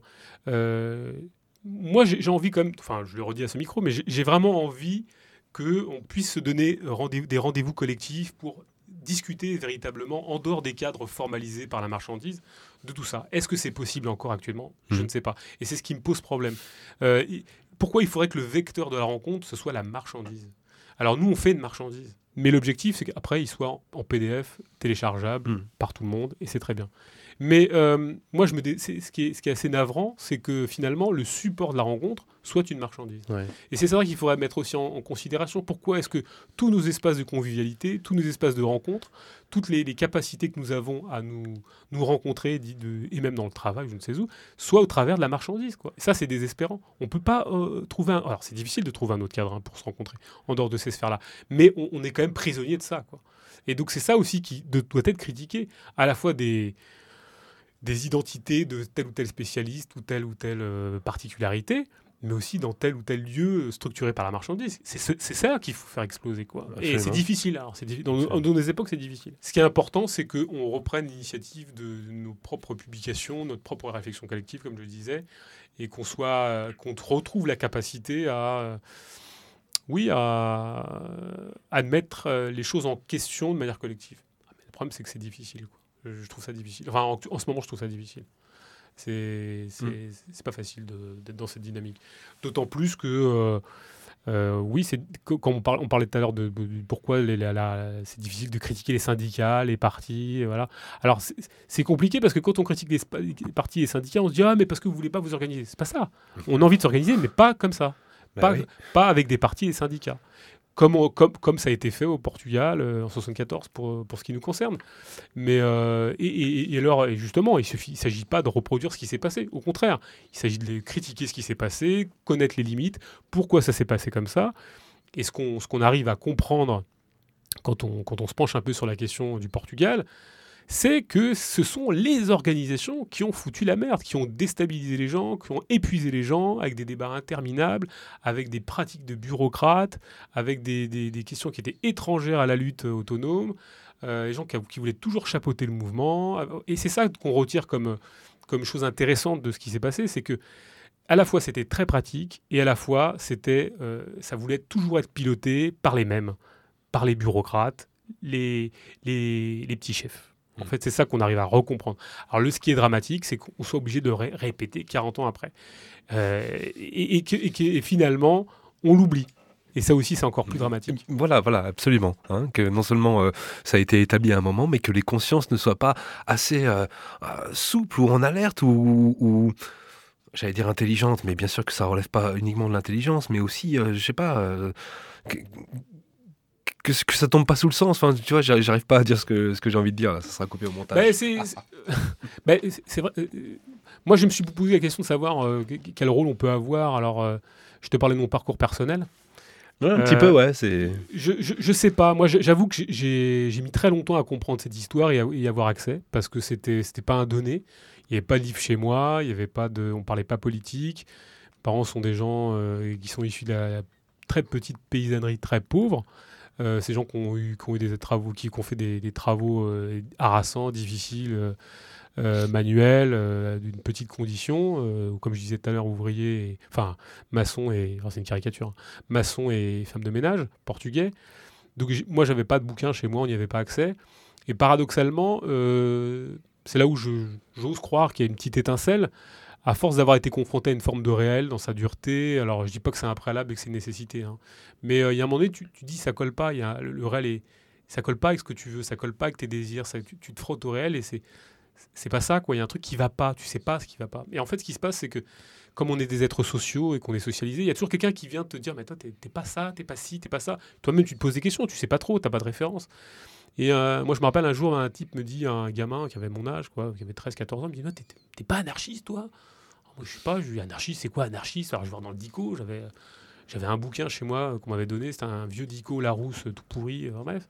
J'ai regardé anarchiste, ça me parle pas quoi, tu vois. Donc euh, je me dis bon bah je vais je vais à la tu te rappelles tu te rappelles ce qui était donné comme euh, définition non? Non je me rappelle pas c'était vraiment lapidaire genre anarchiste machin. Enfin moi c'était vraiment ridicule parce que c'était les petits Larousse qui fait 300 pages. Oui oui je vois ce que je, je, me rappelle Larousse tout, petit, tout pourri et donc je vais, je prends sur moi, je me dis bon allez, je vais à la bibliothèque. La bibliothèque mmh. pour moi, comme je disais tout à l'heure, c'est un truc. C'était pour les bourgeois la bibliothèque, tu vois. La bibliothèque c'est pour les bourgeois. Donc j'y vais, je prends sur moi, je dis putain, je rentre dans un lieu de petits bourgeois et tout ça, je rentre dedans, je vais dans, un, dans une bibliothèque et puis je tombe sur un bouquin de Max Netlo quoi. Je, prends, je tombe sur un bouquin de Max Netlo et puis je, je, lis putain ah ouais merde ouais c'est ça, c'est ça ouais c'est vrai. Alors ça met des mots sur ce que je pense, sur ce que je ressens sur ma critique de la religion, sur ma critique de l'autorité, sur, sur le fait que ce soit pas possible, que c'est pas tenable, que c'est pas normal, quelque chose qui va pas, tu vois, tu vois, il y a un truc qui va pas, tu as envie de mettre des mots, quoi. Donc, euh, donc tu es défini par l'autre, puis toi tu cherches, tu as une étincelle, enfin il y a un truc qui, qui, est en toi, tu vois, c'est, un peu une, rébellion intérieure, une révolte, mais qui s'est frottée quand même un peu au réel. Donc il y a un moment donné, tu cherches, tu cherches ce qui se passe, donc tu cherches une définition, tu cherches à te définir, tu cherches à dépeindre la réalité, tu cherches à répondre aux gens qui te font des critiques sur ce que tu peux essayer de d'élaborer mmh. en termes de pensée, même si ça balbutie, même si ça veut rien dire. Mais, enfin, mais, mais ça vient des tripes, donc tu le ressens et donc du coup tu as besoin quand même de le formaliser et de, de, comprendre. Tu, dis bien, par exemple, pour moi, ma première, euh, première révolte, c'était euh, critiquer la religion et puis, et puis le racisme auquel que je pouvais subir d'une certaine manière. Donc euh, tu, tu de répondre à ça. Quoi. Tu, ouais, voilà, on retourne dans ton pays, ou bien à l'époque, c'était on, on, disait ça aux Portugais. ou bien, par exemple, on, euh, je, critiquais la religion, mais je savais pas pourquoi. Ouais, je sentais bien que c'était des conneries. Alors, tu as envie de mettre des mots là-dessus, tout ça. Mmh. Et donc, tu essaies de comprendre et tout. Et puis, mais pourtant, tu es dans un, dans un, dans un milieu où Dieu existe. Euh, la valeur, c'est travailler, c'est fermer de sa gueule et tout ça. Et puis, au fur et à mesure, bon, bah, tu rencontres des gens, tu t'aperçois, tu, tu grattes, tu t'essaies de gratter, mais tu as, as, des bribes de trucs. Tu sais même pas qu'il y a eu un truc qui s'est passé là-bas, dans, dans, le coin où tu vas pendant les vacances avec tes parents. Euh, tu, tu sais pas ce qui s'est passé. Tu vois qu'il y a un truc qui va pas. Il y a des mecs à lunettes et à Mercedes et à moustache qui, qui t'accueillent, mais tu sais pas pourquoi. Euh, tu amènes des, des, des, des, paquets de riz aux gens qui, de ta famille, mais tu sais, et du sucre, et tu sais pas pourquoi. C'est la dèche où toi t'arrives, même toi-même, t'es pas super argenté, mais tu vois bien que c'est encore plus la dèche quand tu arrives dans ce pays. Enfin, il y a un truc qui va pas, quoi. Il y a un truc qui va pas. Tu sens bien. On sort d'un régime fasciste, on est au début des années 80, ça va pas, quoi. Tu, sens qu'il y a un truc, c'est pesant, la religion t'écrase, la, la, la, la, religiosité suinte dans tous les ports, enfin, c'est là, c'est, vraiment présent. Voilà tu grattes. Et puis finalement, tu tombes sur un bouquin dont je disais tout à l'heure, Max Netlo, euh, voilà, tu t'écris au CIRA, à Lausanne, t'écris en Suisse, à l'époque on écrivait en Suisse, donc t'écris en Suisse, et puis, puis les gens du CIRA, ils, ils te répondent, ils te répondent, les gens, ils disent, mais ouais, mais il y a un groupe anarchiste à côté de chez toi, mais ah bon? Putain, les anarchistes, a à côté de chez toi, alors tu, tu, vas les voir, mais ouais, ils existent, les anarchistes, ils existent, ouais, c'est ça, il y a un peu un, surcent, il paraît. Euh, et donc ils existent, ils n'ont pas de crête, ils sont pas, c'est pas, ils sont pas chevelus, ils disent pas n'importe quoi, c'est pas des clochards, je sais pas, vous avez une idée comme ça des anarchistes, machin? Voilà, c'est pas des gens qui sont dans la rue, c'est pas des SDF, c'est pas des. Enfin, tu vois, t'as une imagerie euh, quand t'es quand es gamin, les anarchistes, ouais, les anarchistes, bon. Voilà. Et tu vas les voir, bon, alors effectivement, t'arrives, bon, c'est un peu poussiéreux la librairie, bon, voilà. Il y a une vieille brochure à l'époque, c'était un peu comme ça. C'est un peu poussiéreux par contre. Et euh, c'était comme ça, machin et tout. Et puis, alors, puis on te répond. C'est à Publico dont tu peux. Euh, oui, par exemple. Tu penses, ouais, Ah, bah, les Publico, quand je suis arrivé à Publico, à l'époque, ouais. Quand je suis arrivé à Publico à l'époque, c'était un peu poussiéreux. Il y avait, bon, je vais pas dire qu'il y avait, mais il y avait des gens. C'était un peu vieilles tables, des vieux trucs, des vieux bouts de bois, des vieilles brochures. Alors moi, j'ai commencé par euh, volonté anarchiste euh, du groupe Fred Anthony. Donc je, chapeau mhm. bas aux, gens du groupe Fred Anthony. Hein, euh, ça m'a lire Bakounine et, Bakounine et Dieu et l'État, c'était c'était incroyable quoi. Bon, mais je veux dire, ce que je veux dire pas, c'est que tu grattes, tu grattes, et au fur et à mesure, tu essaies de te rapprocher quoi. Et un jour, t'entends par, par hasard, t'entends un, un type qui parle du Portugal. Voilà, t'entends un type qui parle du Portugal. Je pense notamment à, Charles Rive, Georges Valadas.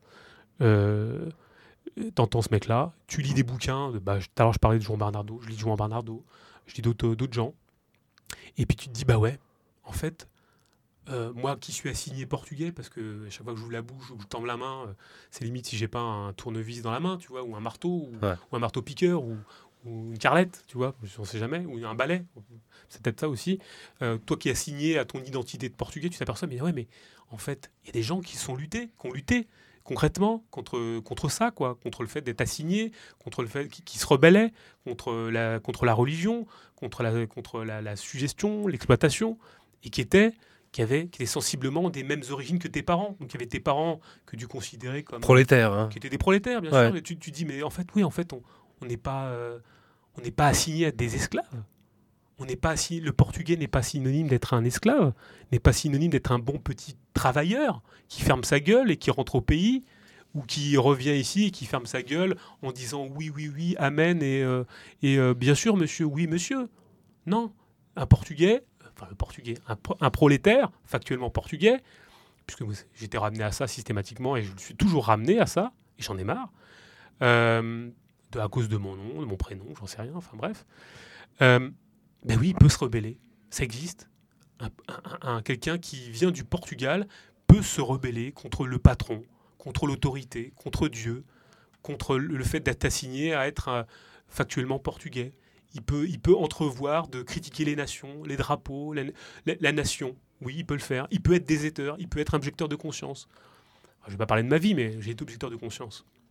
Mais il faut savoir ce que c'est que d'être objecteur de conscience dans, dans, un, dans, un, dans, une famille euh, structurée par la religion et, la nation.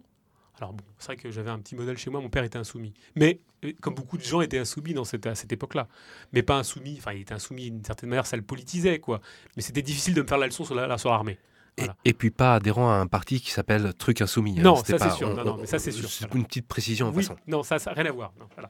Mais, je, parle, je dis ça parce que si tu veux, j'essaie de dire un peu pourquoi on a fait, euh, j'ai fait ce truc-là et pourquoi on avait fait cette émission sur euh, le, Portugal.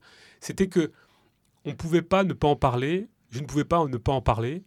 Et, euh, et on ne peut quand, quand on est face à de la déformation, c'est quelque chose de tripal, quoi. C'est quelque chose qui, qui, tu peux pas ne pas en parler.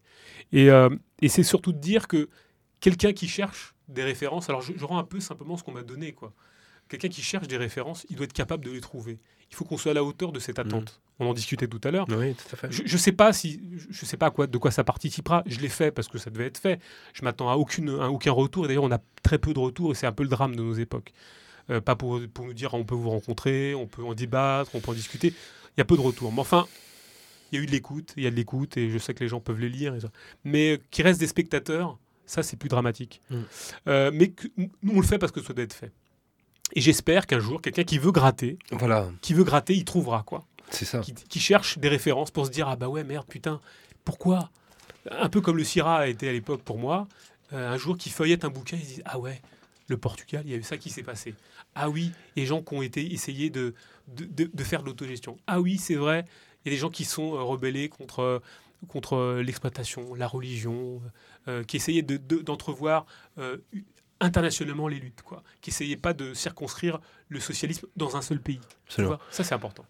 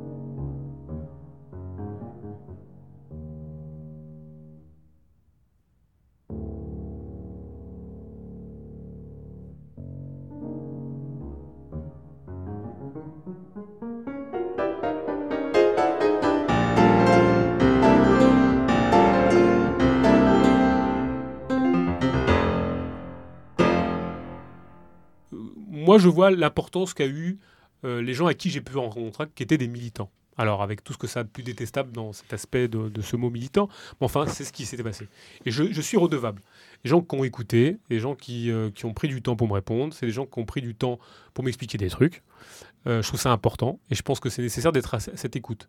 je rends ce truc-là, je le rends, je le rends, on m'a donné, je rends. Enfin, je vais pas être, vais pas faire plus moussien que je ne suis, mais enfin, en l'occurrence, c'est ce qui se passe parce que je pense que euh, c'est important de faire euh, travailler cette mémoire, de la, de la diffuser modestement. Et là-dessus, on est un peu à l'image de ce qu'on est, on le fait modestement.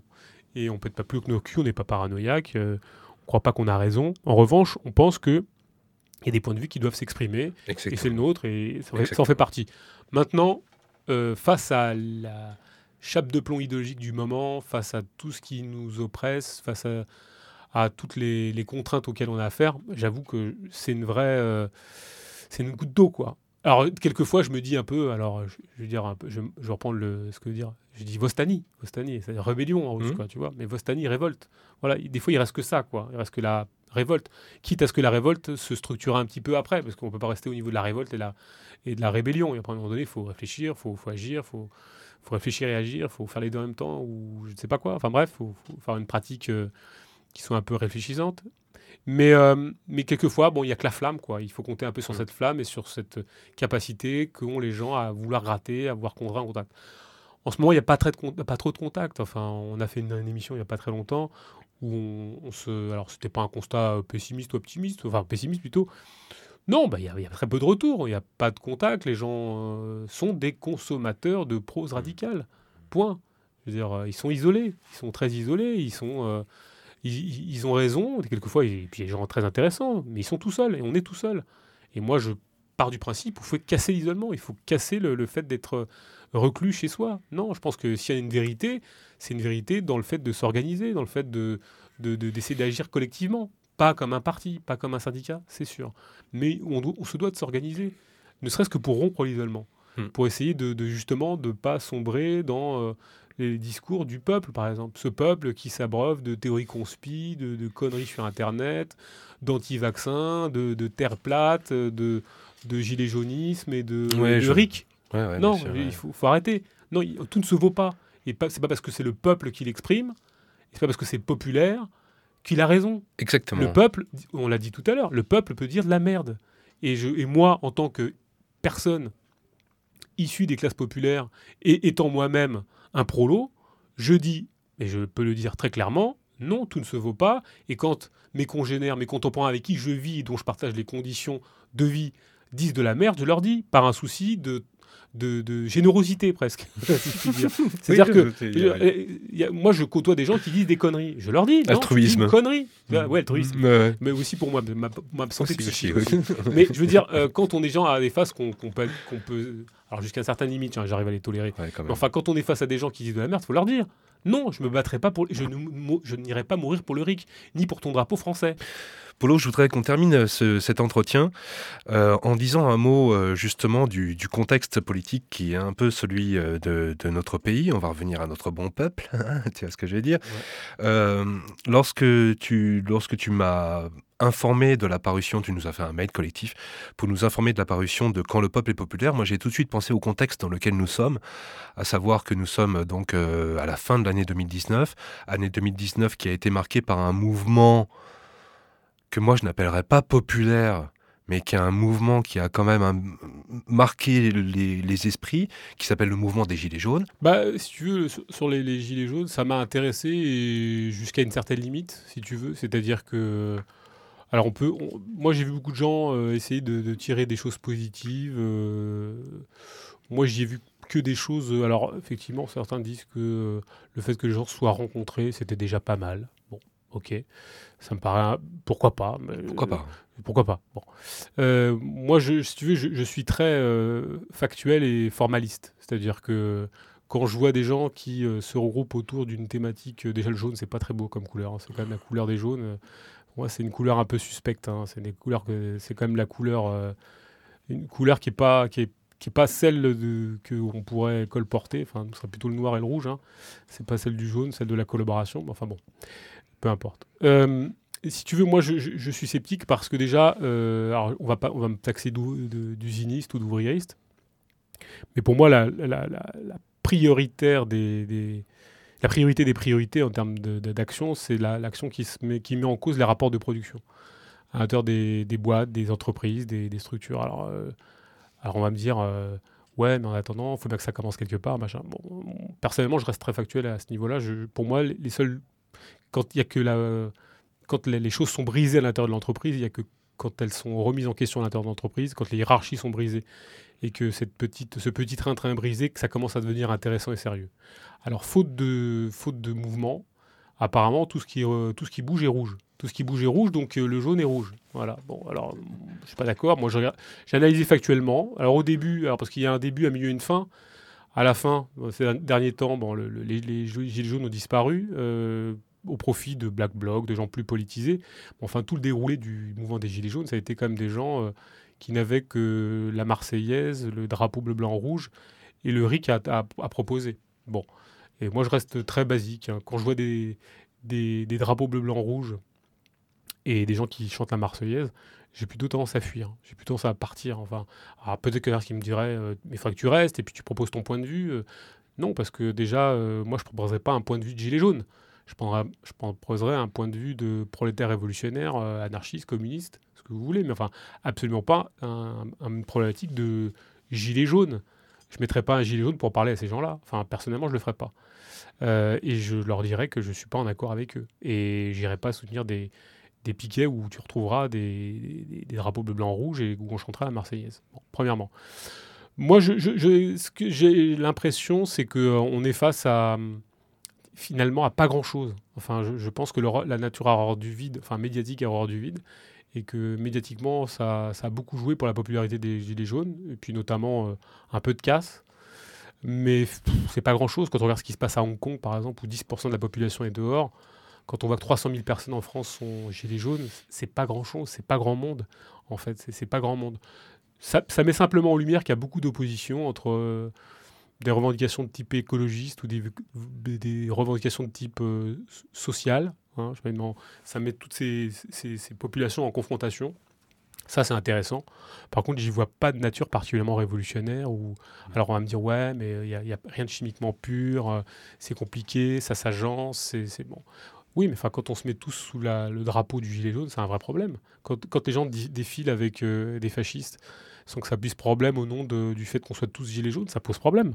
Il y a un moment donné, il faut quand même se poser des questions. On ne peut pas revêtir ce gilet jaune. Ou quand il fallait le revêtir, il fallait virer les fascistes de la rue. Il fallait virer euh, tous les connards euh, qui colportaient des, des discours euh, complotistes, antisémites ou des trucs super bizarres sur la terre plate, les, comme tu disais, les anti-vaccins ou je ne sais quoi, qui venaient se greffer sur d'ailleurs sur des trucs qui, n'avaient rien à voir. Alors on va me dire oui, mais c'est qu'une partie. Il y, avait, y avait, en fait, il y avait autant de gilets jaunes que d'individus, si tu veux presque. Oui, bien sûr. Donc voilà. Donc en fait, ça donne quelque chose tellement composite que ça n'existe pas. Si ce n'est qu'effectivement, ils se retrouvent sous le, tous sous le terme de peuple mais de peuple français en fait, parce que c'est ça. Parce que le peuple, il, peut être que français, il peut pas, pas être. C'est les peuples, le, le, peuple, le peuple. Là, c'était le peuple gaulois, parce que certains ont utilisé mmh. aussi cette, cette, euh, ce qualificatif de peuple gaulois, euh, irréductiblement euh, rebelle, ou je ne sais quoi. Réfractaire. Réfractaire, voilà. Mmh. Non, moi, je pense que ça devient un peu. Voilà, je, m'y suis intéressé jusqu'à comme je disais, jusqu'à certains Moi, je, je, pense que ça devient plus sérieux. Ça, je peux m'intéresser à des choses qui se passent quand on commencera véritablement à à s'occuper de ce qui se passe dans les boîtes. Là, oui, quand on commencera à, débrayer de manière massive, de manière globale, euh, voilà, là, ça devient, intéressant. Là, bon, effectivement, je ne dis pas qu'il n'y a pas de légitimité au fait de... Mais bon, on va, on va quémander auprès de l'État, quoi. On va demander quoi euh, plus de, Moins de taxes, mais, mais plus de services publics. Quelque chose d'assez incroyable.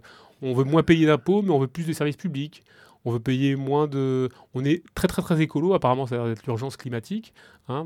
Et mais euh, mais on veut quand même rouler au diesel. donc il y a plein de trucs qui s'affrontent quoi, des intérêts contradictoires et tout ça. Donc je vois pas comment ce peuple peut exister, ce peuple français entre guillemets. Il y a tellement d'intérêts contradictoires et divergents.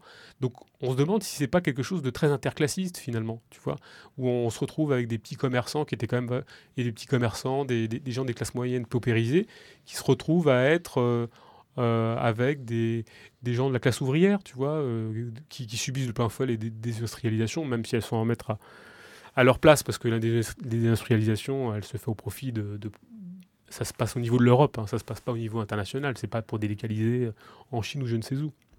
Les délocalisations se passent le plus souvent à l'intérieur de l'Europe. Enfin bon, passons. Donc, mais euh, si tu veux, je vois quand même des intérêts très contradictoires. Alors que les gens se construisent un, certaine forme d'universel qui serait le gilet jaunisme. Il euh, faut savoir à quoi ça correspond, enfin, à, quoi ça, répond. C'est ça où ça m'inquiète plus. Je, pense que si c'est pour euh, défendre le RIC, là c'est un vrai problème. Enfin, le RIC, euh, c'est. Je veux dire, il y a des gens d'extrême droite qui défendent la démocratie directe, hein. il n'y a aucun problème. Mais, Yvan Blot, par exemple, qui est décédé il y a quelques temps, euh, c'était un promoteur dans l'extrême droite française de- du RIC. Enfin, du RIC, de la démocratie, directe, Mhm. à la Suisse, hein, bien sûr. Mais pour pouvoir donner la possibilité aux gens de s'exprimer directement contre l'immigration. Ça veut rien dire. Tant que tu n'as pas changé les bases économiques et sociales, les rapports de production, tu peux faire faire ou dire, faire dire n'importe quoi avec la démocratie directe. Une démocratie directe qui ne serait pas liée à une, transformation profonde des rapports de production, de suggestion, de la manière de produire, la manière d'entrevoir les hiérarchies, euh, d'entrevoir euh, euh, le rapport dirigeant-dirigé, exécutant ou je ne sais quoi, ou, ou sous-fifre, tu, feras rien de, la démocratie directe. En plus, je veux dire, tout ça, ça relève d'un énorme fantasme. Je, je sais pas, moi j'avoue que c'est quelque chose qui m'a intéressé jusqu'à un certain niveau, puis après m'a m'a complètement euh, fait flipper quoi. Ouais. Euh, je- quand je me suis trimballé un petit peu pour voir un peu ce qui se passait sur certains trucs, j'ai eu des, des tracts avec des, des drapeaux euh, de mobilisation aux couleurs de la France, tu vois. bah, je, je sais pas, je- on- ça, c'est un imaginaire qui me, fait peur. Alors, les gens qui viennent défendre que, oui, mais tu comprends, c'est l'imaginaire de la Révolution française, machin. Mais bon, je veux dire, la Révolution française, à ses débuts, c'est, c'est, ça m'intéresse pas. Enfin, euh, c'est, la nation France. C'est non, c'est, pas un imaginaire qui. Je me réfère pas à la Révolution française. Enfin, à cet imaginaire-là. Euh, alors plutôt à Babeuf, plutôt à ces, gens-là, mais on n'en est pas là, quoi. Tu vois, pas un référentiel qui m'intéresse. Et tu as, été, toi, euh, également euh, surpris par le fait que euh, beaucoup de gens de nos milieux euh, emboîtent le pas à ce mouvement. Tout à l'heure, tu disais, euh, il y a une expression que tu as utilisée, c'est que non, tout ce qui ne manifeste pas n'est pas tout ce qui manifeste n'est pas rouge Ouais, ouais, ou noir. ou noir, bien absolument. Mais j'ai l'impression que beaucoup de gens sont tombés dans cet écueil-là, à savoir qu'ils se sont dit, on est tellement en manque de, de mouvement, de d'impulsion, Je cherche un de, de euh, lutte, ouais. de, Je pense de- y a un sujet, les gens cherchent un, su- un sujet historique, alors ils voient le, ils, ils voient euh, le début d'une forme de conscience de classe ou de prolétariat euh, de, en action euh, dans Ouais. tout ce qui bouge. Euh, moi, je, je- je- si tu veux, c'est là où toutes ces manifestations sont là une limite, c'est que je pense que on- ça nécessite d'une certaine manière, à un certain niveau, un projet conscient. Enfin, je, je pense Mm. qu'à un moment donné, il faut, il faut du débat. Alors, je pense que c'est du bouillonnement, ça c'est sûr que naîtra quelque chose. Mais, euh, mais, mais pas autour euh, du RIC, quoi. Enfin, tu vois, ce, ce bouillonnement pour arriver au RIC, c'est- une catastrophe. Enfin, je veux dire, on- et tout, tout ce bouillonnement pour une, autour du démocratie 2.0 euh, par Facebook, c'est dramatique. Mm. Où elles sont les assemblées générales Euh, Elles n'existent pas. Ou très peu, ouais, ouais, il y en a eu quelques-unes, mais c'est vraiment c'est minoritaire. Drouet hein. et, et consorts qui, qui dictent ce qui doit être fait, Ouais. qui dictent les mots d'ordre. Non, s'il y a, une- s'il y a une- quelque chose qui doit s'effectuer, c'est au travers des assemblées générales souveraines, c'est au travers des mandats impératifs. Ça Mais tu, tu vois, ce qui est quand même assez dingue, c'est que ça n'est pas interpellé davantage euh, les gens qui, dans nos milieux, ont emboîté le pas à ce, euh, à ce mouvement, ne se sont pas dit euh, euh, des, des formes, comme tu dis, l'Assemblée générale, ces formes d'organisation qui sont quand même des préalables qui n'existaient pas, euh, qui sont des préalables importants pour nous, quoi, qui sont quand même des, des repères importants, qui n'existaient pas, et pourtant ça n'a pas empêché des tas de gens de- d'emboîter le pas à ce mouvement. Bah, Quoi. Je pense que les gens avaient peur de se tromper ou de ne pas, en- de pas en être, si tu veux. Je pense que et puis et puis Il euh, faut en être alors, systématiquement. ouais, dès dès puis- que tu as plus de, de 200 personnes qui sont dans la rue, il faut, en- il faut être de ce mouvement, quelle que soit sa nature. non, puis tu vois, et C'est là où euh, on revient à quand le peuple est populaire. Tu comprends Quand c'est le peuple qui bouge. Ouais, ben voilà. Il faut fermer sa gueule. Le peuple, il a le droit de dire de la merde, il a le droit de dire des conneries. Non, je veux dire, à un moment donné, faut- on peut pas faire fi de l'histoire du mouvement ouvrier. Il y a des choses qui sont passées, il y a des gens contre qui on a lutté, il y a, il y a des choses qu'on ne peut plus faire, il y a des choses qu'on ne doit pas faire. C'est comme si euh, l'histoire du mouvement ouvrier était, était niée. C'est pas possible. Enfin, je veux dire, euh, il y a des choses par lesquelles on est passé. On peut plus. euh, Il y a des choses qu'on peut plus faire et plus qu'on peut plus dire. Enfin, tu vois, comment on peut arriver à, ce niveau de régression politique, si tu veux? Alors, euh, moi, je, pense que euh, parce que c'était les certaines couches populaires qui bougeaient, tu vois, il y a des gens qui, euh, alors, et moi, je ne peux pas me dire que je suis pas ouvriériste, mais parce que ils étaient, c'était des ouvriers ou des gens de peu, on, prenait leur, leur pour euh, par la pleurnicherie du frigo vide, tu comprends le même frigo il est vide. Mais je veux dire, c'est pas, pas là-dessus qu'on doit réagir. On doit réagir sur la combativité. On doit, se, on, doit être sur une, dans une optique combattante, on ne doit pas être dans une optique de pleurnicherie, on ne doit pas demander le RIC, on ne doit pas demander à être reçu par l'État ou à taxer plus euh, le capital. C'est pas ça notre problématique. Et s'il y a quelque chose à bien enfoncer, c'est justement reprendre les, les, mots d'ordre euh, qui seraient, qui seraient les nôtres. Pas, pas de se greffer sur des mots d'ordre euh, réformistes qui appartiennent pas au mouvement ouvrier, mmh. qui sont des mots d'ordre de collaboration, de participation. On a l'impression que les gens veulent simplement la même chose, mais en un peu mieux. Le jour, j'entendais un espèce de gilet jaune autoproclamé qui disait ah, mais nous, mais nous, euh, nous, on veut simplement que les élus ils soient vraiment élus par nous-mêmes, quoi. Tu vois? En gros, si c'est que ça, mon gars, il n'y a pas de problème. Euh, bah, je veux dire, moi, ça m'intéresse pas. Même si les élus sont vraiment élus par moi-même, j'ai pas envie d'élus. J'ai pas envie de capitalisme. J'ai pas envie de capitalisme plus participatif. J'ai pas envie de capitalisme aménagé. J'ai pas envie de capitalisme plus taxé.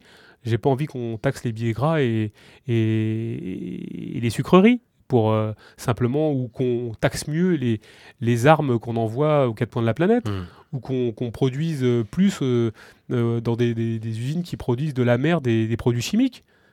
Qu'on taxe mieux ces produits-là pour mieux redistribuer les richesses de merde faites sur ce système de merde. Ça m'intéresse pas.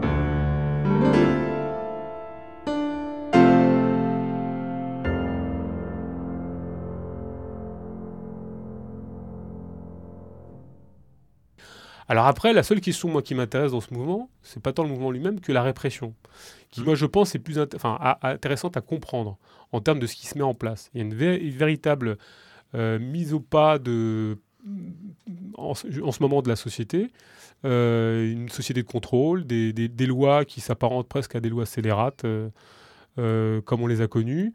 Euh, une vraie criminalisation, mais c'est ce qui se pointe à l'ordre, ce qui pointe, qui va poindre euh, très bientôt, enfin qui, est déjà présent, c'est la criminalisation des luttes sociales, quoi. Voilà, c'est tout, c'est ce que ça annonce. Hmm.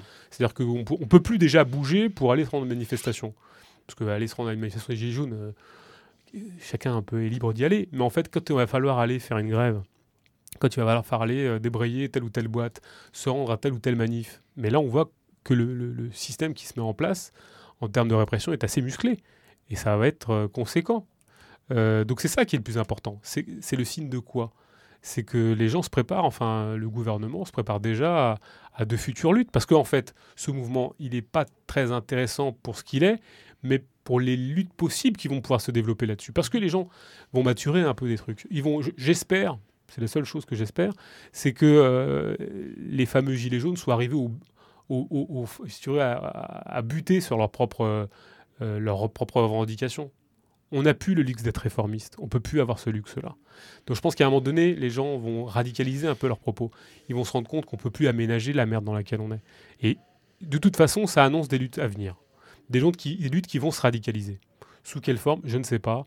Euh, mais ça va s'annoncer et le gouvernement n'est pas dupe. C'est pour ça qu'il met en place et qu'il a mis en place un système de répression qui est sans commune mesure et qui, historiquement, euh, pour le coup, euh, là, plus important que ce qu'en a été les Gilets jaunes. Mmh, mmh, mmh. là, je pense que là, on est face à quelque chose d'énorme.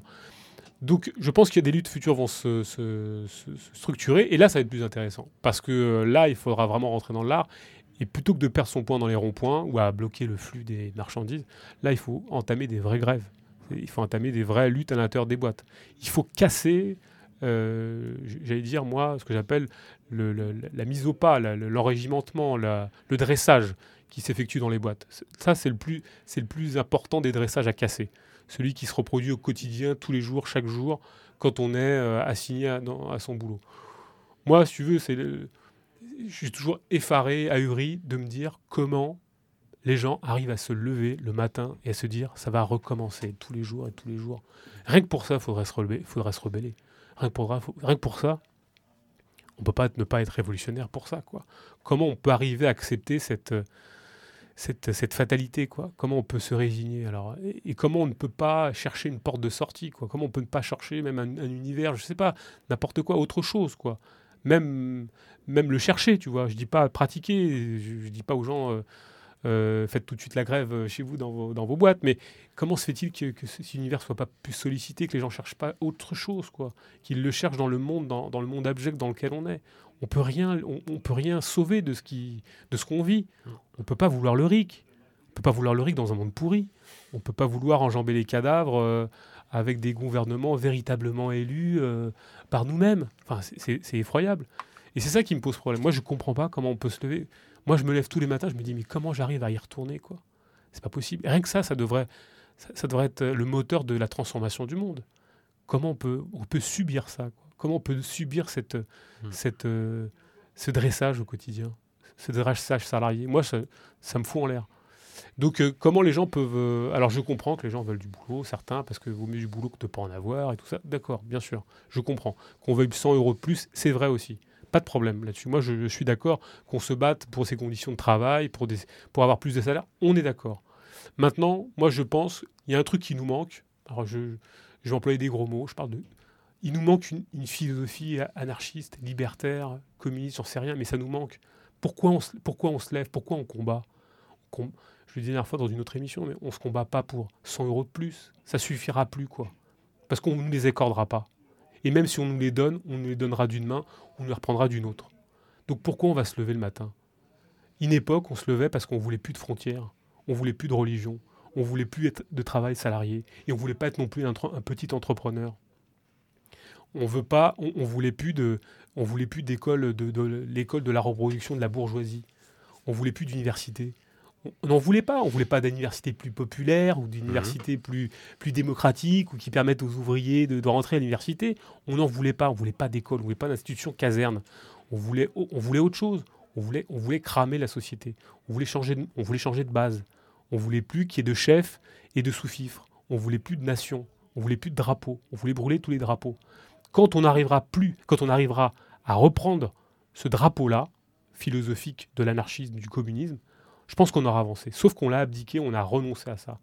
On, pense que parce qu'on veut 100 euros de plus, ça va enchaîner sur euh, d'autres revendications, qu'il y aura transcroissance, qu'il y aura, que ça va se dépasser, machin et tout. Non, je pense que c'est un truc bien compris entre un projet de société, alors en négatif, bien sûr, parce que moi, je ne sais pas de quoi l'avenir sera fait, je ne sais pas quelle société on pourra, structurer. Mais en tout cas, on sait qu'il y a des trucs qu'on veut plus, on veut pas. On veut pas de cette société euh, euh, blocos. On veut pas cette société de, de, murailles. On veut, veut une on veut plus de frontières. On veut pas de gens qui, crèvent dans, des, euh, dans, des bateaux entre la Méditerranée et l'Algérie. Enfin, entre la France et l'Algérie. On veut plus de gens qui, se trimballent pendant 3000 km pour traverser l'Europe pour arriver ici ou pour aller dans un autre pays. Moi, je ne comprends pas qu'il n'y ait pas de plus de mobilisation. Ces gens-là, on parlait de Portugal. Moi, il y a beaucoup de gens qui, ont vécu leur, qui, ont, vécu ça au travers de leurs parents, qui ont traversé les frontières pour arriver en France. il y en a beaucoup de ces gens-là issus de cette immigration-là qui ont beaucoup oublié ce qu'avaient traversé leurs parents et qui euh, maintenant sont des électeurs euh, socialos euh, ou de droite ou d'extrême droite mmh. issus d'immigration portugaise. Qui ont, beaucoup, qui ont bien oublié aussi ce qu'avait été le fascisme. Voilà. Mais on veut plus de ça. On, on, voulait plus de ça. On voulait plus de ça aussi en 74. Et comme on n'en veut plus, mais à l'époque on le portait encore un peu. Mais ça, on a oublié, même maintenant, on l'a oublié, tout ce projet de, société, de transformation de la société de manière plus globale. on n'en entend plus parler. Et, philosophiquement, euh, c'est presque philosophique, c'est une éthique, enfin une éthique, pas une éthique, mais c'est un mode d'être à l'autre, quoi. C'est un mode de relation à l'autre aussi. C'est pas que 100 balles, c'est pas que 100 euros, c'est comment tu te comportes avec euh, ton voisin, comment tu te comportes, comment, comment tu te... La solidarité, on n'entend plus parler de ce mot de solidarité, d'entraide. Je sais pas quoi, Kropotkin, l'entraide. Je sais pas, c'est un facteur d'évolution, comme il le dit lui-même. On n'entend plus parler de ces trucs-là. On, ne parle plus de ces questions-là, d'entraide, de solidarité internationale, du fait que euh, pourquoi je suis pas le peuple moi? Parce que moi j'ai rien à voir avec un patron français, j'ai rien à voir avec un patron portugais, j'ai rien à voir avec un patron espagnol. En revanche, un prolétaire euh, mozambiquais ou mexicain qui lutte concrètement pour abolir les frontières et le fait de plus être exploité, là ouais j'ai plus de, choses en commun avec lui. C'est là-dessus qu'il faudrait reprendre un peu base là-dessus. Euh, et, considérer que la, solution à nos problèmes se fera dans nos petites frontières nationales, c'est se gourer. C'est pour ça qu'on n'est pas le peuple. Moi, je ne suis pas le peuple. Hein, tu vois, je ne suis pas le peuple. Je suis euh, prolétaire et je suis un prolétaire universel. Et prolétaire de, tous les pays, unissez-vous et venez avec vos chaînes à, perdre. quoi. On n'a a rien à perdre. Et ça, on a oublié qu'on n'avait rien à perdre et qu'on n'avait rien en commun avec même des gens, c'est pas parce qu'ils sont nos voisins de palier, moi je suis pas voisin de palier d'un patron, mais c'est pas parce que euh, le mec qui habite pas loin de chez nous est un prolétaire et qu'il a un gilet, qu'il a un patron et qu'il a un gilet jaune, que c'est notre pote, c'est pas vrai. Voilà. je suis là-dessus, je, je, m'en remettrai pas quoi de ce qui est arrivé. Donc euh, il faut reprendre des fondamentaux. Je pense qu'on a perdu ces perspectives de Ouais, on, le disait la dernière fois aussi, de transformation globale quoi, mmh. du, monde. Et là, je pense que ça a à voir avec un autre imaginaire, avec une autre, une autre euh, dimension des rapports interindividuels, une autre façon d'appréhender les autres. On le voit au quotidien, quoi. On est tous séparés les uns des autres. On s'aborde comme ça, un peu bizarrement. Enfin, voilà. Donc ouais, je pense qu'il y a cette dimension-là. Donc le, les gilets jaunes, je pense que ça va devenir intéressant parce que je pense que tout ce que les gens se sont pris dans la gueule, j'espère que ça les... Parce qu'il y en a beaucoup qui sont en prison, des gilets jaunes. Hein. Euh, j'espère que ceux qui, ont, qui vont faire la part de ce qui s'est passé comprendront que où sont leurs vrais amis, leurs faux amis, et comprendront que la perspective nationale euh, populiste et, et, celle du peuple doit être dépassée impérativement. Sinon, ils seront enfermés et piégés par cette problématique franco-française. Et que de faire cette promotion du peuple, c'est ni plus ni moins que rassembler pour mieux exclure. Mieux exclure l'autre, mieux exclure l'étranger. Et je pense qu'on a tout intérêt à se serrer les coudes, quoi, français. À l'époque, on disait français immigré. Hein, même, euh, patron, même, patron, même combat, exactement. Voilà. Et je crois qu'on l'a perdu un petit peu, cette histoire. Et je, je, crois même qu'on n'a même pas à dire français immigré prolétaires, nous parce qu'on n'a même pas à faire cette différence entre, entre euh, ouvriers et, immigrés ou je ne sais quoi. on est tous des prolétaires, quelle que soit sa nationalité, on s'en fout. Quoi. Voilà.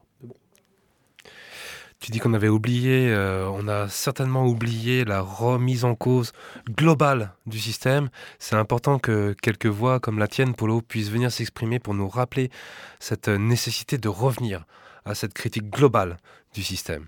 Bon, on essaye. Moi, j'ai simplement envie de conclure. Euh, j'invite les gens, les gens qui ont envie d'écouter l'émission, la grosse, grosse émission sur la révolution portugaise qui est sur Vostani. Euh, 17h. Qui fait 17h. Donc je pourrais pas la diffuser sur cette antenne-là. Ah, y a, ah, ah, sur petit, bloc, tu peux. Il y a, une bah, optique sur euh, le journal Combat, pour savoir ce qu'était le journal Combat. Il y a une optique sur ce qu'étaient les commissions de, de, de c'est-à-dire les commissions de quartier, les commissions de travailleurs. Il y a une partie sur ce qui a été le, mythe des, des, militaires progressistes qui a un peu démonté. Donc je les invite à, côtoyer ça. Euh, je tiens à te remercier Davou pour, euh, pour cette invitation. Avec plaisir. Euh, c'est toujours un plaisir d'être de, d'être là. Et je, à chaque fois, je l'avais dit la dernière fois sur, sur j'ai envie que voilà, de, de, que les anarchistes sortent du bois. Quoi. Voilà. Tout à fait. Et ben, on invite toutes et tous à celles et ceux qui nous écoutaient aujourd'hui et qui ont pu se reconnaître dans quelques-unes de ces, de ces paroles que nous avons apportées. Euh, j'ai aimé la formulation que tu as utilisée tout à l'heure. Nous, on vous dit pas qu'on a raison. Mais en revanche, on vous exprime quelques points de vue dans lesquels vous pouvez vous reconnaître. Et si c'est le cas, bah, n'hésitez pas à nous contacter, que ce soit à, travers le, standard de la radio, hein, et, mais également contacter euh, Vostani.